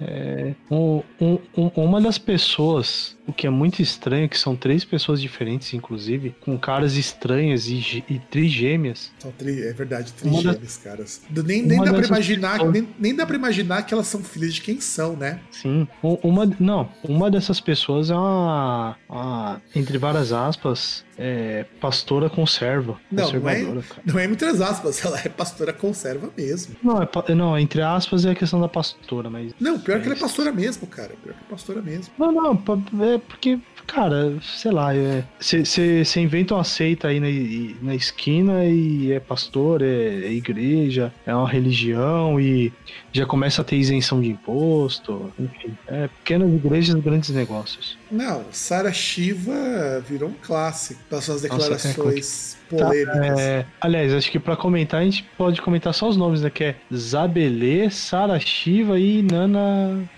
Eu não sei qual que é o outro nome dela, cara. Nana, Nana Chara, Nana Sara, Nana Shana. Não, Nossa. é, meu, filhos do, da Bibi do Brasil e do. Qual que é o cara lá? Pepeu Gomes. Pepeu Gomes? É, Pepeu Gomes. Pepeu Gomes é papai dela. Ó, Sara Shiva, Nana, Nana Zabelê. Mano, eu não sei. Eu acho que esses caras, principalmente o, a, a Baby do Brasil, né? Que era a antiga Baby Consuelo, devia usar muito LSD, cara. E se olha pras três na foto, que aliás é uma foto super brega, as três são iguais à mãe, sabe? É muito parecida com a mãe. Sim. E elas são estranhas demais, cara. Bom, não sei. mas, mas sei cara, se a Baby do passaram Brasil é normal? Não, então, mas é que, tá, é que tá. Eu não sei se elas passaram por procedimentos plásticos, entendeu? Porque, procedimentos estéticos no rosto, porque parece muito estranho o nariz, a boca lá, parece que teve preenchimento, assim. Tipo, as coisas que, a, que tem umas minas que quer fazer hoje em dia, tipo, de afinar nariz, empinar, encher a boca, tipo, é, é basicamente ficar com a cara artificada dessas minas aí de 2000. Pois é, não, concordo, concordo. É o pessoal que quer virar influencer, né? Não, não só, né? Mas assim, é, quando a gente fala da, da, do SNZ, né, que foi a, o primeiro disco da Sara, da Nana e da Zabelê, assim, eu lembro que fez um, um sucesso até que razoável, porque tocava em tudo quanto é coisa da Globo, embora fosse da Warner, né? Mas eu lembro que eu achava o disco, porque o, o SNZ é uma tentativa de fazer a versão brasileira das Spice Girls. Sim. Então, e o nome é super criativo, porque é inicial dos nomes das três: Sara, Nana e Zabelê. Não, até porque é melhor ter o, as iniciais, porque se fosse pegar os nomes, pelo amor de Deus, né? É, e sem contar que depois do lançamento desse disco, elas começaram a fazer esse turnê com a Baby do Brasil sendo back vocal. O que é interessante, porque elas estavam no, no meio. Sem contar que elas É, que é gravaram uma- parte da trilha sonora, que é o primeiro single Longe do Mundo, aparece no Trapalhão e a Luz Azul. Que, bicho, é, é- é- eu falo que é o primeiro filme filme bosta dos Trapalhões antes de a gente perceber que Trapalhões era muito ruim. É, porque na verdade não era mais Trapalhões, né? É, agora é só o Trapalhão, né? Que é só o, o Renato Aragão, porque ele tinha brigado com o Dedé. Mas eles fizeram um filme depois que era tentando, sabe, refazer aquela vibe Trapalhões, circo e tudo mais? Que é até Sim, é, mas. Que é até assistível, tá? Não é bom, mas é assistível. É, mas o- os dois mais engraçados já tinham morrido. Aí não são dois mais engraçados, porque quem fazia o roteiro daquilo ali era o cara do Cacete do Planeta. O que acontece é que é o seguinte, sem o. sem metade da trupe, você não tem muito o que fazer. Sim. Ah, e, e questão de carisma, né, cara? Porra, Mussum e Zacarias eram muito mais carismáticos, tá ligado?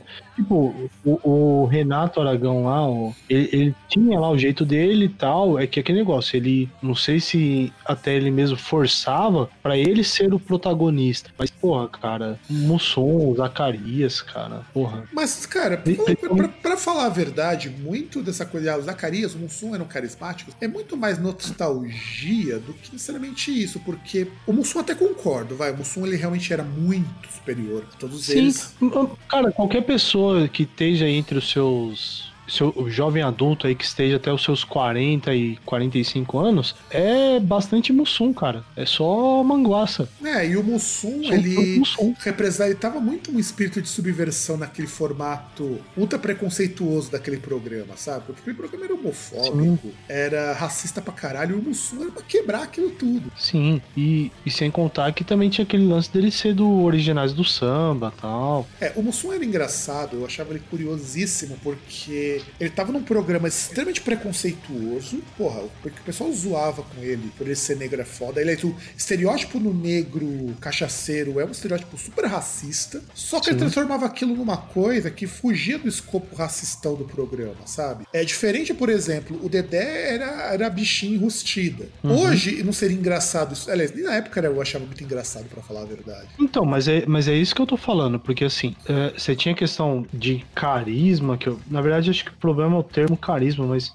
até os personagens eram mais interessantes, eram mais engraçados. O Mussum mesmo, que tinha essa quebra da questão racista, o, o Zacarias, o careca, usava peruca, e, Ah, e mas- tinha a mas- mas risada dele, que era algo emblemático. Mas o, mas o Zacarias era muito aquele humor três patetas, sabe? Sim, E por isso que eu não acho o Zacarias tudo isso. O Mussum eu concordo, porque o Mussum, ele. Muito do que Não, ele mas- colocava ali era dentro de um escopo que não via o negro como gente. sim. E aí você tem o Renato Aragão, que, que ultra estereotipava o nordestino, o que também, o que eu falo, hoje não faz muito sentido fazer isso, mas da época era ok. O Dedé, que era a bichinha enrustida, que já era meio bosta naquela época, sabe? Mostrava o cara como se ele fosse uma mulher tal, não, não era legal. Tipo, E- não- eu acho É, que o Dedé era menos ele não engraçado. era engraçado. E É. as coisas não eram engraçadas. A não ser em quadros muito pontuais, do tipo, no exército ele era bom. Nos filmes ele era muito melhor. Ah, sim, é, porque aí também se. E, e aquele negócio que os Trapalhões também tinham um grande elenco junto, lá tinha o.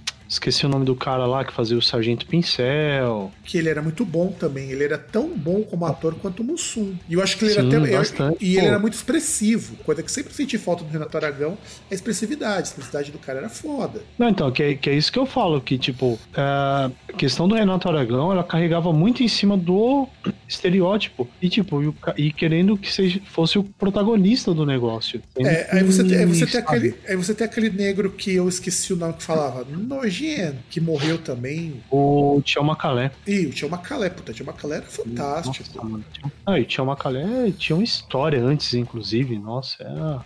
Então, o Trapalhões tem muito desse resgate que precisa ser feito por alguém, nem que seja em livro, sabe? Explicar toda essa riqueza, ao mesmo tempo essa contradição de ser um programa tão misógino, tão racista, tão preconceituoso, e essa fortuna toda que ele gerou em cima disso. Alguém precisa um dia fazer isso. Eu, eu acho que seria muito legal, pelo menos pra honrar a memória que foram, né? É, é que não sei, cara. É que assim, você refazer é aquele negócio. Ou você fica muito. Você vai pegar um negócio que hoje em dia não faz sentido nenhum e acaba se tornando ofensivo, sabe? Eu acho que talvez você levantar essa história, talvez. Mas aí talvez teria problemas, porque o senhor Renato Aragão aí, né? Vai que falam aí que o cara era meio cuzão, né? Coisa que a gente já ouve histórias que mais ou menos ele era, era e ainda é meio cuzão Então. Não, concordo, mas eu falo assim, fazer o resgate dessa fortuna dos espalhões, não fazer de novo, sabe? Lançar um livro, lançar um documentário. Porque eu, pessoalmente, sinto muita falta de alguém falando sobre isso. Sim. Porque isso ajudou a fundar muito das bases do que seria o, o humor televisivo brasileiro, muito antes de stand-up. Porque stand-up é aquela coisa, né? nem considero stand-up, então. Mas segue o jogo. Já falamos da SNZ, falamos de Trapalhões, pra vocês verem como que o disco do SNZ é tão interessante. Sim. Inclusive, Trapalhões tem, tem muita coisa de música que a gente pode. Aliás, a gente tem que voltar com o Groundcast Pipoca, a gente pode voltar com aquele filme lá que participa a Xuxa, o Lua de Cristal. Na verdade, tem outro que a gente deveria voltar antes. Na verdade, tem dois. Tem um que a gente tá devendo e tem outro que a gente teria que falar. A gente tá devendo qual? O Global Metal? Não. Aliás, agora você citou mais um, que é o Global Metal. A gente tá devendo o Bohemian Rhapsody. Sim, tá devendo o Bohemian Rhapsody. E eu lembro que eu falei uma ideia aí também pra gente poder falar, que aí até lembrando que teve o falecimento lá do, do Chadwick Boseman, né? Que ele fez aquele filme do. que ele interpretava o James Brown. Verdade, cara, e tem na Netflix esse filme, se eu não estou enganado. Não sei se tem no Netflix, mas, cara, putz. Verdade. Ah, tem no Netflix, foi onde eu vi. Esse filme é muito foda, cara. Porque eu lembro que eu vi uma, uma, uma, uma, chamada Netflix pra esse filme. Bem Sim, lembrado. eu já, já comentei, inclusive, num episódio aí, não vou lembrar quando foi. Verdade, que, cara. Poxa, é um filme bastante interessante, que tenta contar ali a história do, do James Brown até uma época específica tal. Não, e também tem um filme que eu quero ver se eu pego para ver, que foi indicação do César de Mello, que é o documentário do Twisted Sisters. Uhum. Existe o documentário Twisted Sisters. Ele, na verdade, tem uma lista de um monte de coisa que eu descobri esses tempos. Tem um mini documentário que saiu sobre o da experiência e, e, é muito foda, cara. Tipo, acho que tem 20 minutos o documentário, depois eu te passo. Cara, é lindo, velho, porque os caras foram na casa do, da minha experiência. E, puta, cara, você fica muito surpreso de um músico que é tão revolucionário, tão, tão vanguardista, e o cara vivia numa casa tão simples. Ah, na verdade é bastante crível, porque a gente já comentou que quem ganha dinheiro no Brasil é quem faz mais do mesmo. É, é quem surfa na onda. É que assim, inclusive você vê gente como o próprio Roger Skylab falando que o da minha experiência era foda. Pô, o cara conseguia tocar música experimental com violão com duas cordas, porque o cara não queria trocar as cordas. Porra, bicho, como isso, sabe? É, a gente precisa um dia fazer jus a isso, mas assista o documentário, depois eu te passo se você quiser. O documentário de 20 minutos, cara, é muito bonito, porque foram os caras que, é que visitaram na... ele e resolveram documentar isso. É, que na verdade a gente tá devendo bastante disco, até porque a gente parou de fazer o, um, um daquele, mas um daqueles aquelas séries ali que a gente simplesmente parou de fazer. Né? É, ano passado tava melhor. Ano passado nós conseguimos ver mais filmes. Este ano a gente precisa voltar isso daí. Mas esse do James Brown é, é bom, cara. James Brown, falar do Evolution of Hip Hop, também é outro documentário muito bom. Eu preciso terminar de ver os outros episódios, mas Sim. é legal pra caralho. Teve um documentário. Até a gente poderia ver também o Straight Outta Compton também. Também cheguei a ver, a gente poderia ver e. Esse tá no Netflix e também, falar. não tá, se eu não me engano? Porque eu acho que esse tá. eu deixei pra assistir, eu não assisti até agora. Tá. Aliás, Netflix Netflix, cara, tá com uma caralhada de documentário de música legal pra gente assistir. Muito documentário bom, a gente precisa reservar um dia e fazer uma listinha. Então, você ouvinte, você quer que a gente comente algum documentário de música? Deixa um comentário aqui pra gente.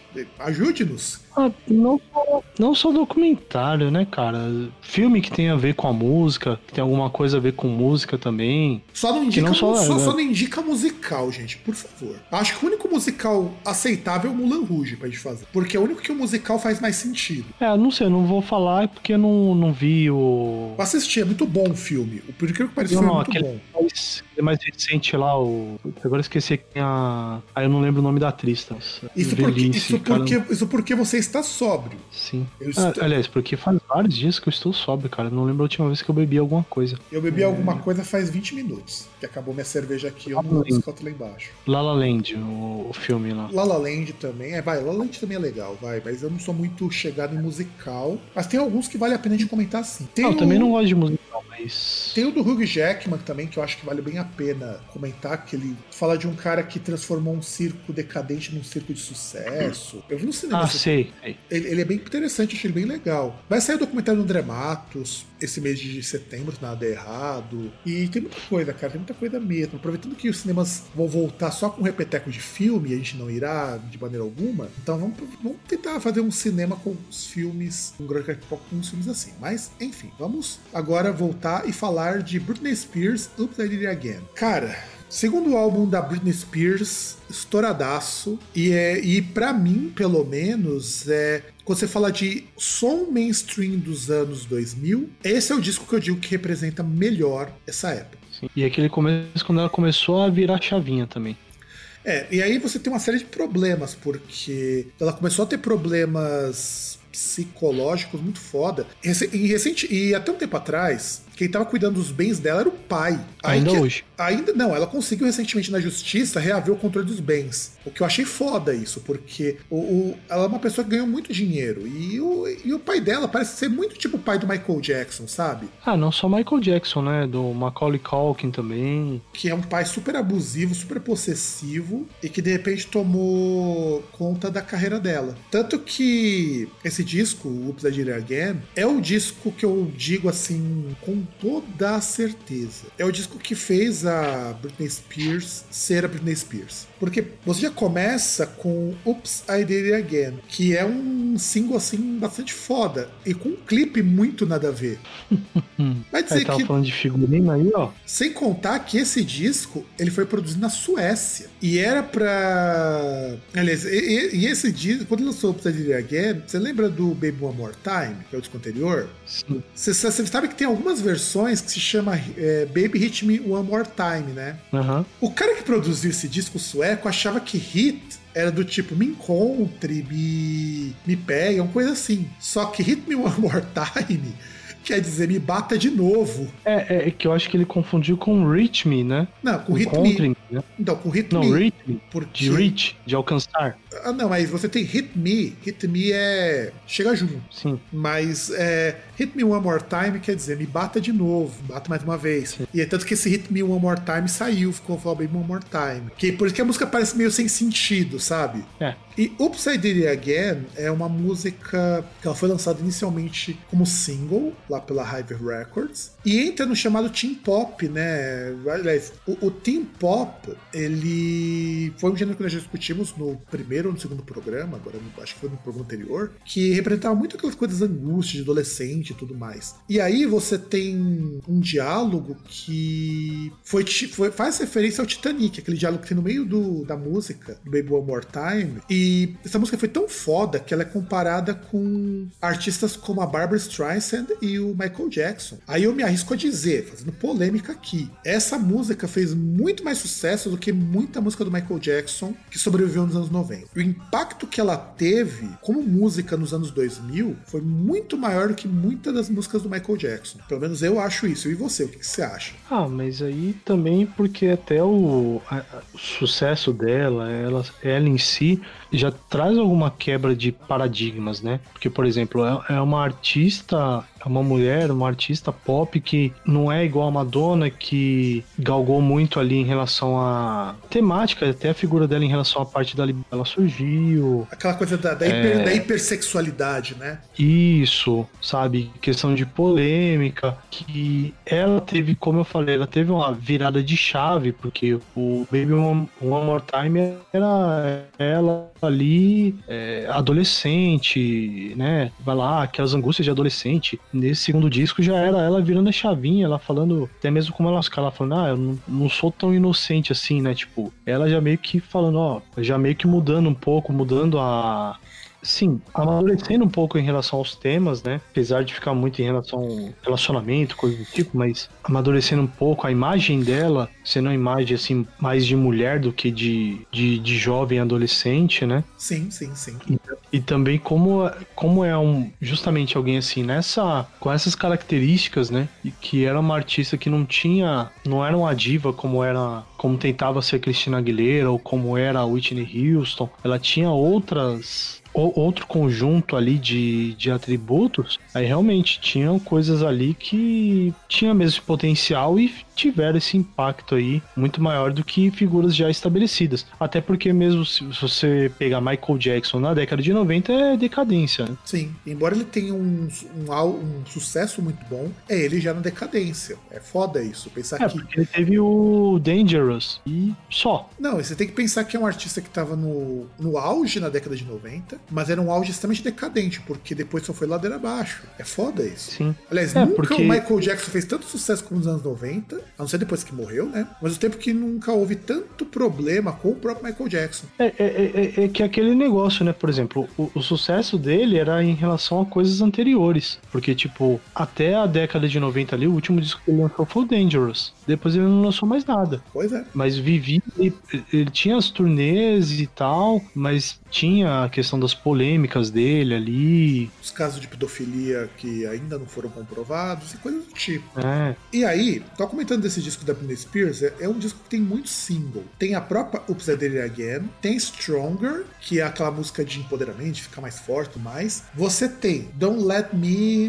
Be The Last to Know, que na verdade é uma música da Shania Twain. Uh, What You See Is What You Get. E a Lucky, que, meu, eu lembro Lucky é a música mais feliz desse disco, assim. É- ela é uma música calma, música tranquila, e ela tem um cover que foi polêmico na época, que é a Satisfaction do Rolling Stones. Porque imagina uma artista pop gravando música do Rolling Stones, que heresia, né? Ó, ó, É. olha, olha que coisa mais, mais foda, cara. Quer dizer, a Britney Spears ela não podia tocar música de, de uma banda de rock porque ela é uma artista pop. E a versão dela não é ruim, não, cara. Assim, não é boa, não sei o quê, porque desconfigura muito da música original. Mas é uma versão. que Já, tem- já teve covers muito piores, cara. eu não lembro. É, é melhor que I Love Rock and Roll? Ah, cara, é na mesma vibe. Ixi. Só que Love Rock and Roll ainda parece a música original, ainda parece rock, sabe? É. Porque é a Britney Spears tentando cantar Joan Jett. Mas a polêmica se deu mais porque era a Britney Spears fazendo cover de um dos grandes medalhões do rock. Imagina uma moça de 18 anos fazendo música para adolescente cantando um ícone do da contracultura. Aí é foda, né? Não,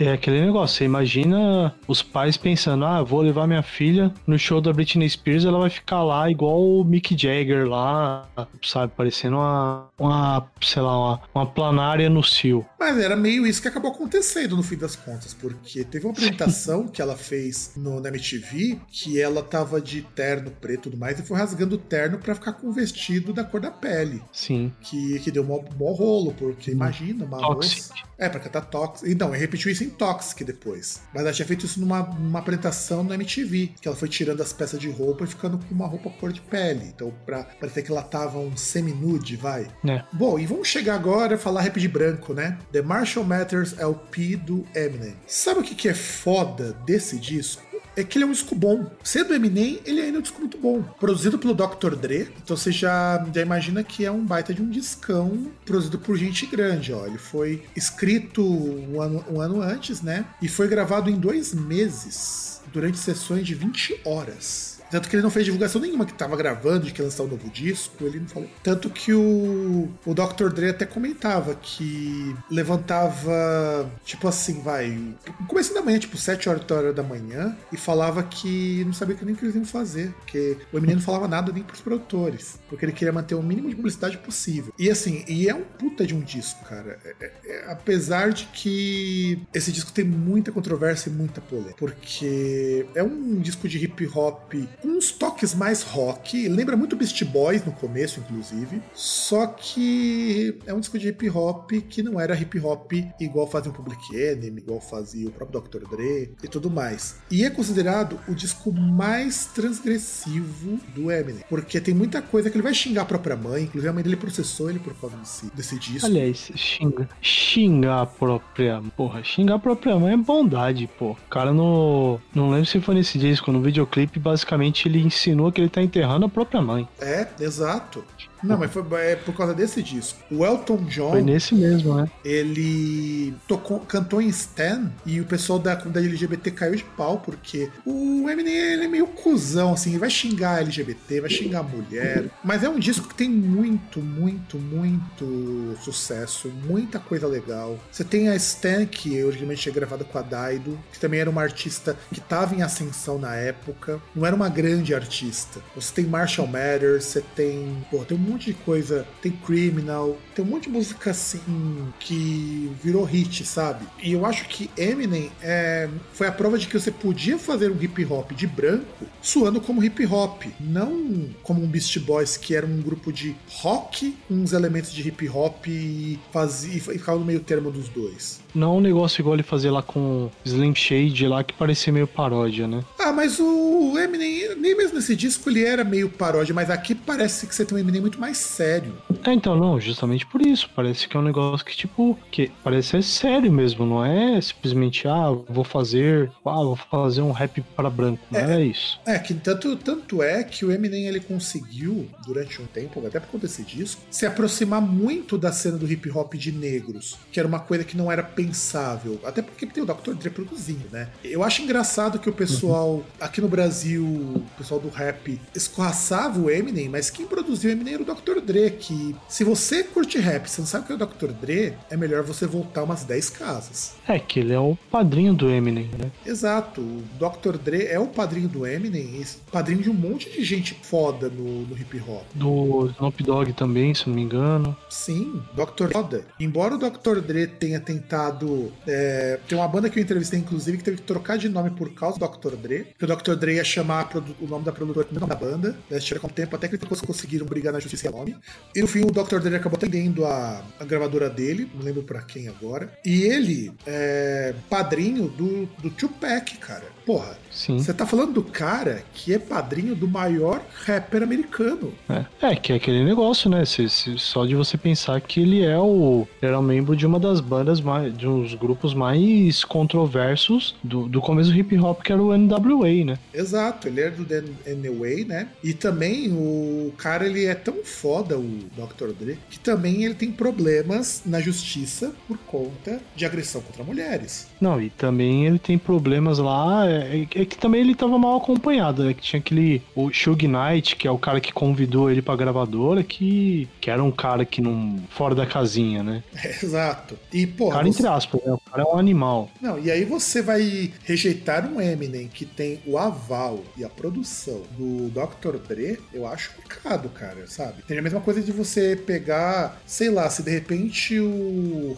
a gravadora Racionais resolvesse produzir um rapper branco com as mesmas características do hip hop convencional e você rejeitar só porque o cara é branco, fazer tipo um Rafa Moreira, aquele cuzão do caralho. É. Sabe? É errado. E assim, é um disco bom. Só que, mano, eu não sei se hoje passa porque o, esse disco, que é o disco mais importante do Eminem, você tem a promoção da violência contra a mulher em boa parte das músicas. É, que é, esse é o problema, né? Porque ele tinha as questões lá com a mãe dele, só que, né? Mas, mas eu encaro muito isso do Eminem, mais como um garotão que quer ser zoeiro, sabe? Que era uma coisa que no começo dos anos 2000 permitia. Hoje não faria muito sentido, mas no começo dos anos 2000 era permitido. Hum. E aí, bora falar de um disco do Iron Maiden que você ama, César? Oh, amo. Cite o disco que também saiu neste mês de maio. Bom, tem um disco que já, já vem ali com a uma riff que não deveria vir, né? E que é errado por muitos aspectos, é o Brave New World. Para começar, é um disco que tenta de alguma forma, seja na capa, sei lá onde que os caras tentaram fazer isso, é referenciar o, a obra do Aldous Huxley, né? O Admirável Mundo Novo. Não sei onde, eu não vi nada lá que seja qualquer referência vaga à obra. É o disco que marca o retorno de Adrian Smith e Bruce Dickinson ao Iron Maiden, ou seja, é o disco que veio depois do Steve Harris ser cuzão com o nosso muso, Blaze Bailey. Exato, isso não se faz. Né? Até porque, né, Steve Harris é um cuzão também, então não tenho o que falar. É, marca também o fim da, da parceria entre Iron Maiden e Eric Riggs, Sim. Que era o ilustrador das capas. E aí você percebe que a qualidade das ilustrações caiu bastante, porque ficaram umas coisas de gosto muito questionável. Não, não, começa ilustração. Começa que não tem ilustração. A capa é, um, é uma arte design gráfico lá ridículo. Essa, essa que, merda dessa capa. Que tenta, que tenta, se, tenta se passar por Admirável Mundo Novo, né? Sim. E eu não entendo por quê, tá ligado? Eu não entendo qual que é a referência. Sinceramente, eu sou, eu, eu sou muito burro, porque só pode. Eu não consigo entender qual que é a referência com, com a obra. E a partir desse disco que o Iron Maiden passou a contar com três guitarristas. É, então. Uhul! Ele. Três guitarristas. Passou a contar com três guitarristas, mas continua soando como se fossem dois. Na verdade, continua soando como se fosse um, né? Não, dois. Porque assim, é que, é que um faz a. Eles fazem as dobras de guitarra e tal, mas assim, não faz o menor sentido, cara. Não, você dobra a guitarra, no lugar de você usar um pedal de dobra de guitarra, você faz organicamente. É true isso. É, que teoricamente agora você pode ter uma, uma base e uma dobra de guitarra ao mesmo, né? Na verdade, se os caras utilizassem os três guitarristas como deveria usar, você fazia polirritmia com esses caras. Cada um tocando uma coisa diferente. É, por exemplo, se usar três guitarras ao mesmo tempo, você tocaria três pessoas tocando a, a introdução de battery. Sim, ó, é um exemplo do que dá para fazer. Ou eu, eu, sempre sou adepto da polirritmia, porque você consegue ter uma guitarra fazendo uma coisa, outra guitarra fazendo outra, outra guitarra fazendo outra, e aí você tinha a banda tocando música normal. E aí, por exemplo, uma guitarra você apoiava no vocal, outra você apoiava na, no baixo, outra você apoiava na bateria. Cara, ia ficar foda se eles fizessem isso daí. Toca, não sei se o público médio do Iron Maiden ia curtir, porque essa é uma música muito complexa. Ou, ou você pode fazer uma salada, tipo, que faz o tricô, né? Que parece que cada parte da banda toca um negócio diferente, mas eles estão tocando, elas estão tocando a mesma música. Então, isso, é poli, isso daí é polirritmia, César. Isso é polirritmia. É cada pessoa tocar um peda uma coisa diferente e sincronizar Não, então, em determinados mas... pontos. Então, mas aí que tá. Uma coisa é você ter, por exemplo, ah, eu tenho três guitarristas que vão fazer isso. peace Outra coisa é você ter cada parte da banda fazendo isso. E no caso aí do Tricoaster, você vai ter, tipo, é, o baixo, a guitarra e, o, e a bateria. É, para você ver como uma banda com muito menos gente, muito menos dinheiro, consegue fazer muito mais coisas do que o Iron Maiden com seis músicos. Eles não conseguem fazer polirritmia. Como eu falei, eu tô até pra polirritmia, eu acho que seria muito mais foda. Tem a música que a Blue Brothers, que depois ela Nossa. foi dedicada ao Ron de James Dio, cara, na turnê do Final Frontier. Nossa, eu fiquei imaginando que a gente coxa. Que é, que é aquele negócio, né? É o, é o ponto mais próximo ali. Ah, ponto mais próximo? Talvez, é. Bom, vou continuar com a ideia aí, não importa. É o ponto mais próximo ali que você tem entre o, o heavy metal e o sertanejo. É, bem por aí. Brothers, se você toca ela em português, você traduz para português, poderia ser muito bem uma música, sei lá, do, do Projeto Amigos, lá do do Leonardo, com o Chitãozinho Chororó, com o Zezé de Camargo e Luciano. Ou se você deixasse mais rápida e, e aumentasse uma afinação, era uma música do Sonata Ártica. Não, mas aí, né, mas aí continuaria sendo de metal. O, o, o importante é que você tem um, estilos que teoricamente são totalmente diferentes, são diametralmente diferentes, mas que se encontram ali por mero detalhe. Ah, e você tem. Inclusive, o Bruce já tinha voltado pro Iron Maiden antes, quando eles tinham lançado o jogo do Ed Hunter. E fizeram um turnê desse jogo. Uhum. Que, aliás, é, é, um joguinho que é muito sem vergonha. Você já jogou o Ed Hunter? Não. Depois procura pra baixar, cara. É muito sem vergonha esse jogo. Ah, não, pra quê, mano?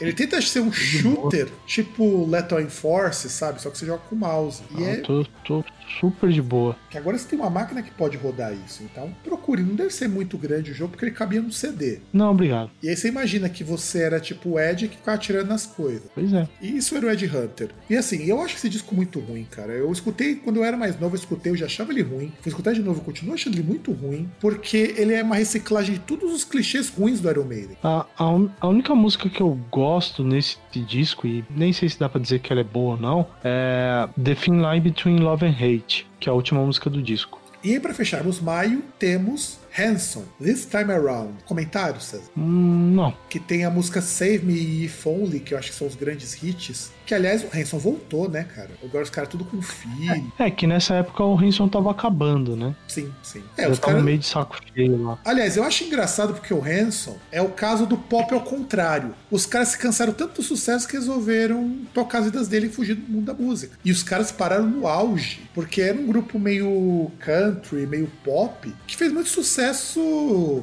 porque os caras os cara novinhos, tudo irmão, tudo muito parecido. E as menininhas gostavam, porque afinal de contas as meninas dos anos 2000 gostavam de uns caras com um jeitão meio afetado. E de repente os caras somem, porque estão de saco cheio da fama. Eles simplesmente somem porque estão de saco cheio da fama. Vê se pode pois isso. É. Alice Cooper lança em junho Brutal Planet. Que puta que pariu, que disco merda. Que disco merda. Já, já escutou? Não. Eu já aviso para você, tudo que o Alice Cooper fez dos anos 90 para frente, ignore, porque não presta. Não, mas isso aí eu, isso eu ignoro ignoro, isso aí não precisa nem falar. Só que eu nunca ouvi esse disco. Eu Que eu também segui lembro. esse conselho. Porque eu lembro quando eu escutei também, quando lançou, e rapaz, que disco. Agora vamos falar de disco bom. KLB, disco de estreia do Kiko, Leandro e Bruno. O que dizer de, de- desse grande. Olha a capa desse disco, como ele é original. Ainda lançada pela Sony, hein? E que recebeu o disco de diamante porque vendeu mais de um milhão de cópias. E tem grandes clássicos como Ela Não Está Aqui, A Dor Desse Amor, Ainda Vou Te Encontrar. E ainda tem a versão de I'd Love to Want Me do Lobo, né? Que é Ela Não Está Aqui. Que, que, dizer do- de, de uma banda que um dos caras virou lutador de MMA e o outro virou vereador pelo PSDB?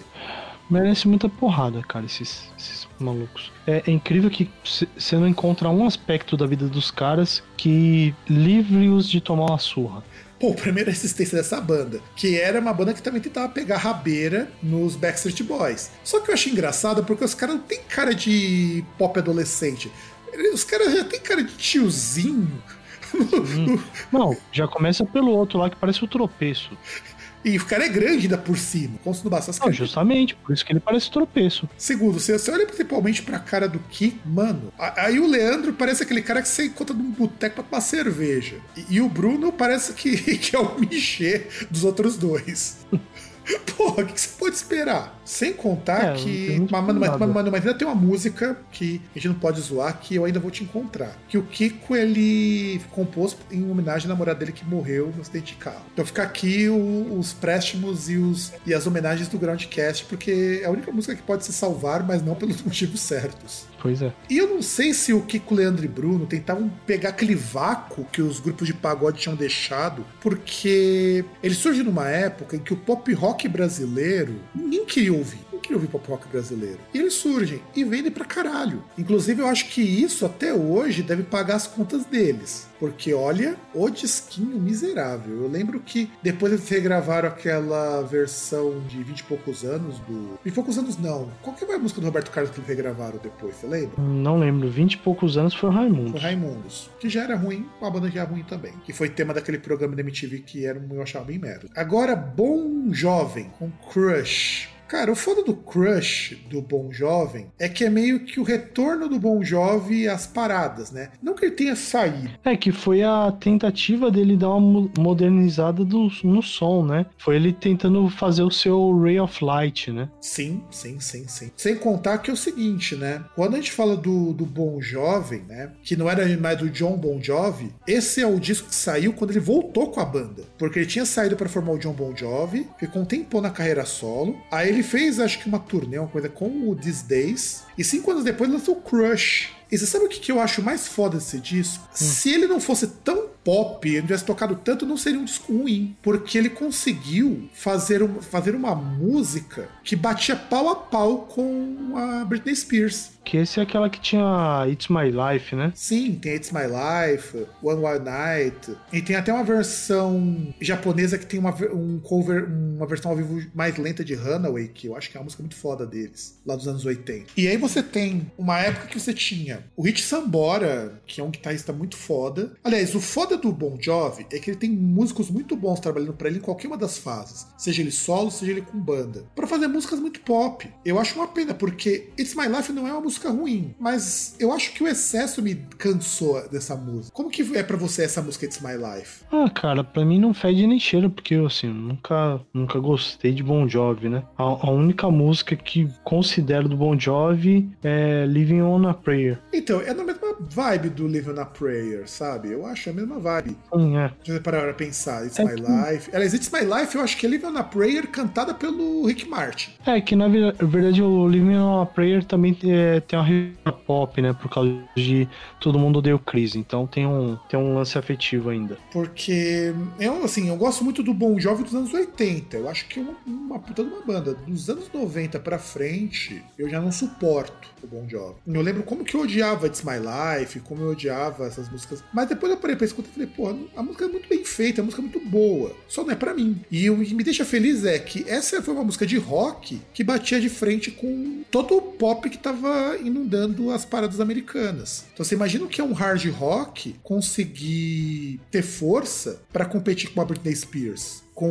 NSYNC, com Backstreet Boys? Provavelmente deve ter sido o último momento em que o hard rock e rock no geral conseguiu algo desse tipo, né? Sim, sim. Tirando o indie, que foi um negócio meio forçado. Mas nem o indie Mas teve a não. mesma força que o Bon Jovi, que o hard rock, porque o indie, ele ainda é muito focado no nicho da lá dos hipsters e tudo mais. Eventualmente um grupo ou outro atinge o mainstream, mas não é, não foi a mesma coisa que o Crush, que tava pau a pau com, a- com esses grupos de pop, sabe? Então, eu acho que, que isso já vale bastante, se a gente parar pra pensar em contexto. Sim. Aí tem dois discos do Iron lançados em sequência, o que é o Universal Migrator Part 1 e Part 2, que são bons discos de prog metal. Quer fazer algum comentário sobre eles? Não. Aí o Sun lança o primeiro disco, que segundo Stephen O'Malley, o Stephen O'Malley ele não é metal, fala que ele não toca metal. E o que ele diz? Que ele toca música com barulho pra caralho. E quando ele lançou o Void, você imagina o que é uma banda fazendo um doom metal que em tese seria algo meio sabá, só que tocado com um décimo da velocidade, com muito mais feedback na guitarra e com um vocal extremamente cavernoso, aquela coisa quase mantra indiano. Isso é o primeiro disco do Sam. Não ganha o destaque do Monoliths and Monuments, né? O segundo disco que entrou na Rolling Stones, mas o Void é um dos meus discos favoritos do Sam. Aí, Richard Ashcroft lança o Alone with Somebody, with Everybody. É, ele decidiu abandonar ali aquele grande sucesso que o Verve teve e partir pro, pro voo solo, né?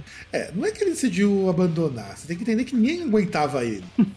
A gente até comentou isso. Que, porra, você tem um disco como o que tem a Sweet Bitter Symphony, que, porra, mano, aquele disco é fantástico, não só pela Sweet Bitter Symphony. E agora, recentemente, que o Rolling Stones não tá pegando mais royalties daquela música. Então agora o Ashcroft tá voltando a ganhar dinheiro com ela. E o que eu acho complicado é que, assim, o Ashcroft toca o que hoje a gente chama de indie rock. E não é a mesma coisa que o Verve. O Verve tinha conseguido algo que eu achava muito superior, que era trazer um rock alternativo extremamente introspectivo, e o Ashcroft trouxe o que via de mais pop. Não dá, cara. Pra mim não desceu. Mas é um disco muito bem É, produzido. Um disco muito bem produzido, muito bem feito, mas pra mim não desceu, não. Mas assim, É, mantém até uma porque ele mantém a qualidade que ele mantinha com o Verve, porque tem músico pra caralho nesse disco, mas não, não rolou, cara. Não rolou. Pra mim não rolou. É que não tinha como ser mal produzido, porque o cara tava. tinha um caminhão de dinheiro pra poder gastar na produção. né? E ele é um músico bom. O engraçado é que ele sabe fazer boas escolhas. Ele só é um cuzão. É. Só é um cuzão. Que basicamente é o, é o- é o problema de grandes. Geralmente, grandes músicos que vão lá não conseguem, não conseguem atingir um potencial maior porque são de relacionamento horrível. Aí, ainda no mês de junho, temos Maquinarama do Skunk, que a banda agora acabou recentemente. E eles iam fazer até a turnê de despedida porque o Samuel Rosa falou que não aguentava mais, falando que a banda não tava legal. E E esse é o- graças a Deus veio o Corona. E graças a Deus veio o Corona. E é um disco que tem três lados, né? Que é um grande sucesso deles. Inclusive tem parceria com o Edgar Escandurra, com o Fausto Fawcett, que já participou, inclusive a música Balada de Amor Inabalável tá no Laço de Família, que voltou a passar na Globo em algum momento aí por causa da pandemia. E tem até uma música com o Andrés Kisser, que é a Rebelião, que é a música que critica a Febem. O que eu acho que é incrível, porque assim, o Samuel Rosa, ele é um caso curioso, que é um cara que ele consegue ter assim comentários assim de uma lucidez impressionante que você não encontra no mainstream, mas de momentos bobos, pra dizer o mínimo. Por exemplo, ah, lembra uma entrevista dele, que é muito interessante, que falavam em relação a. Ah, falar em relação tipo justiça, essas coisas. É, tipo, é, em relação à paz, não sei o que lá, não lembro nem se foi na época que ocorreu problema lá com o Marcelo Yuca e tal. Acho que até antes, só eu que tô viajando. Mas, tipo, que perguntaram lá, ah, mas, poxa, em relação à paz, não sei o que lá. E o cara me para assim, quando você não espera nada, ele joga, tipo, é, mas eu acho que se você tiver numa sociedade que não for justa, é impossível você ter paz. Mas o- eu, Tipo- acho, eu acho o seguinte, do Skank, se não fosse por ele, o Skank não seria o que é hoje, porque ele é um puta de um cara inteligente. Não, então, mas, mas aí que tá. É, é um cara que mostra uma lucidez tremenda dessa, tipo, enquanto você tinha artistas, aquele negócio de, ai, sou da paz, vou fazer a pombinha, a pomba rola aqui com a, a periquita que é a minha mão, não sei o que, essas palhaçadas, negócio infantil. E, e o cara lançar um comentário desse, tipo, falar um bagulho desse, falar, mano, como é que você vai ter paz se, se você tem uma puta sociedade injusta do caralho? Você quer ter paz como? E depois o cara vir com aquele comentário lá do.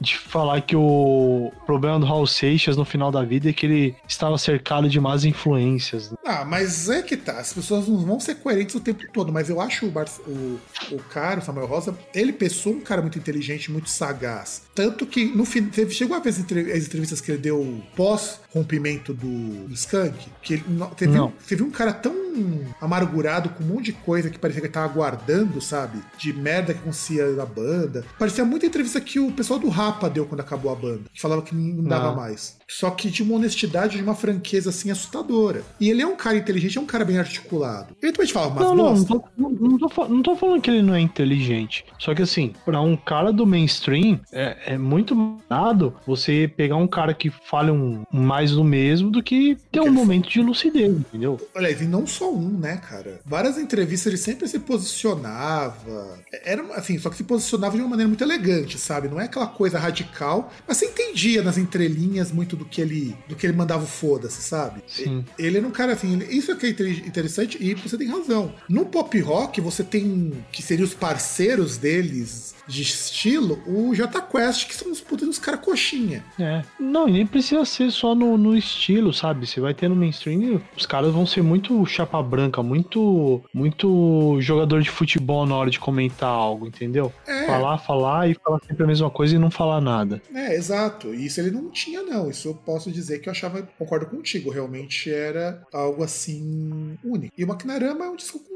um único sucesso. Os outros discos tinham mais sucessos. E tem o White Pony do Deftones. E aqui a gente começa com algo que a gente pode encerrar né, o mês de junho, que é a questão do nu metal, né? É o terceiro disco do Deftones e que eles entraram na rabeira com o gênero do nu metal sem ser nu metal. É, é foda isso, porque é um disco que tem influência de rock progressivo, de rock alternativo, mas que foi pro rótulo de new metal porque não era um metalzão true do, dos caras de tanguinha cantando Thor the Mighty, Thor the Brave. Só por isso. Então, é, esse disco merece essa menção justamente porque é um disco que eu gosto. Pony, inclusive, é um dos grandes discos do Deftones e que é muito. foi muito criticado pelos fãs de metal, porque agora. agora antes, antes dos anos 90, Deftones era ok, porque era só uma banda de metal alternativo. Agora os caras são no metal, entrou num rótulo que muita gente começou a se afastar desse meio metal. O que eu acho que foi até bom, porque metaleiro nem é gente. Vamos, vamos, vamos combinar, vai. Metaleiro é gente? É que, é que aquele. Né, eu até comentei que, assim, na verdade, até uma, uma coisa que faz pensar um pouquinho que o que muitas vezes a galera falava mal de new metal, pelo menos tem uma coisa legal que era uma galera que tentava experimentar bastante, né? Pelo menos assim, falando em som de guitarra, coisa do tipo, os caras que, tipo, pegavam os efeitos loucos lá, vários pedais, um hack enorme e os caras experimentavam várias coisas. E guitarra de sete cordas, guitarra marítono, sabe? Andamento ímpar, né, cara? Fazer os compassos ímpar pra, pra música. Hum. Fazer muito breakbeat também.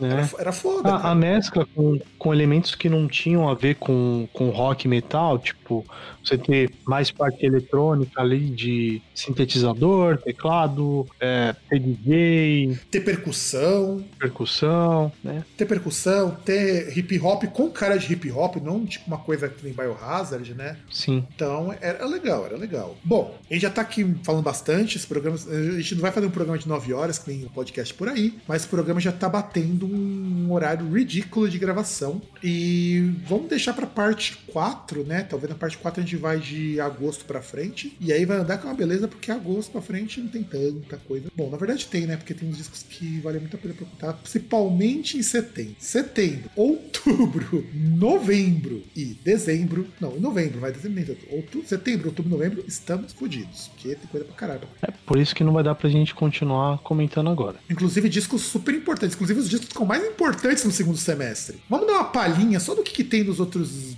no próximo programa, só pra você sentir Tem Halford lançando o primeiro disco. Tem um poeta cheirão. Tem o poeta. Nossa, Charlie Brown Jr., cara. Que, por mais que eu não seja tão fã assim, é uma banda super importante. Tem Music da Madonna, que, puta, não tem como não comentar esse disco. Tem mais new metal. Tem muito mais new metal. Tem Apocalíptica com o primeiro disco bosta. Tem ah, o... não é pra. Ah, não, cara. Cult já é um disco bem bosta, cara. É ao vivo, mas é ruim. Mas já é ruim. O, não, disco, não é ao o, disco, vivo. o disco tem guitarra, cara. O disco já tem guitarra. Tem um dos grandes clássicos do Radiohead, que é o KJ. Tem o U2. Tem o Rick Martin. Puta, Rick Martin, que inclusive com o grande sucesso do Rick Martin. O último disco da Spice Girls. Já tem coisa pra caralho. Então, a gente vai ficando por aqui. Procure a gente no groundcast.com.br, arroba groundcast no Twitter, é, Groundcast Brasil no Instagram, fb.com.br groundcast no Facebook. E é isso, vamos dormir porque esse programa já tá batendo mais do que deveria de hora de gravação. Dá um tchauzinho aí, César. Falou.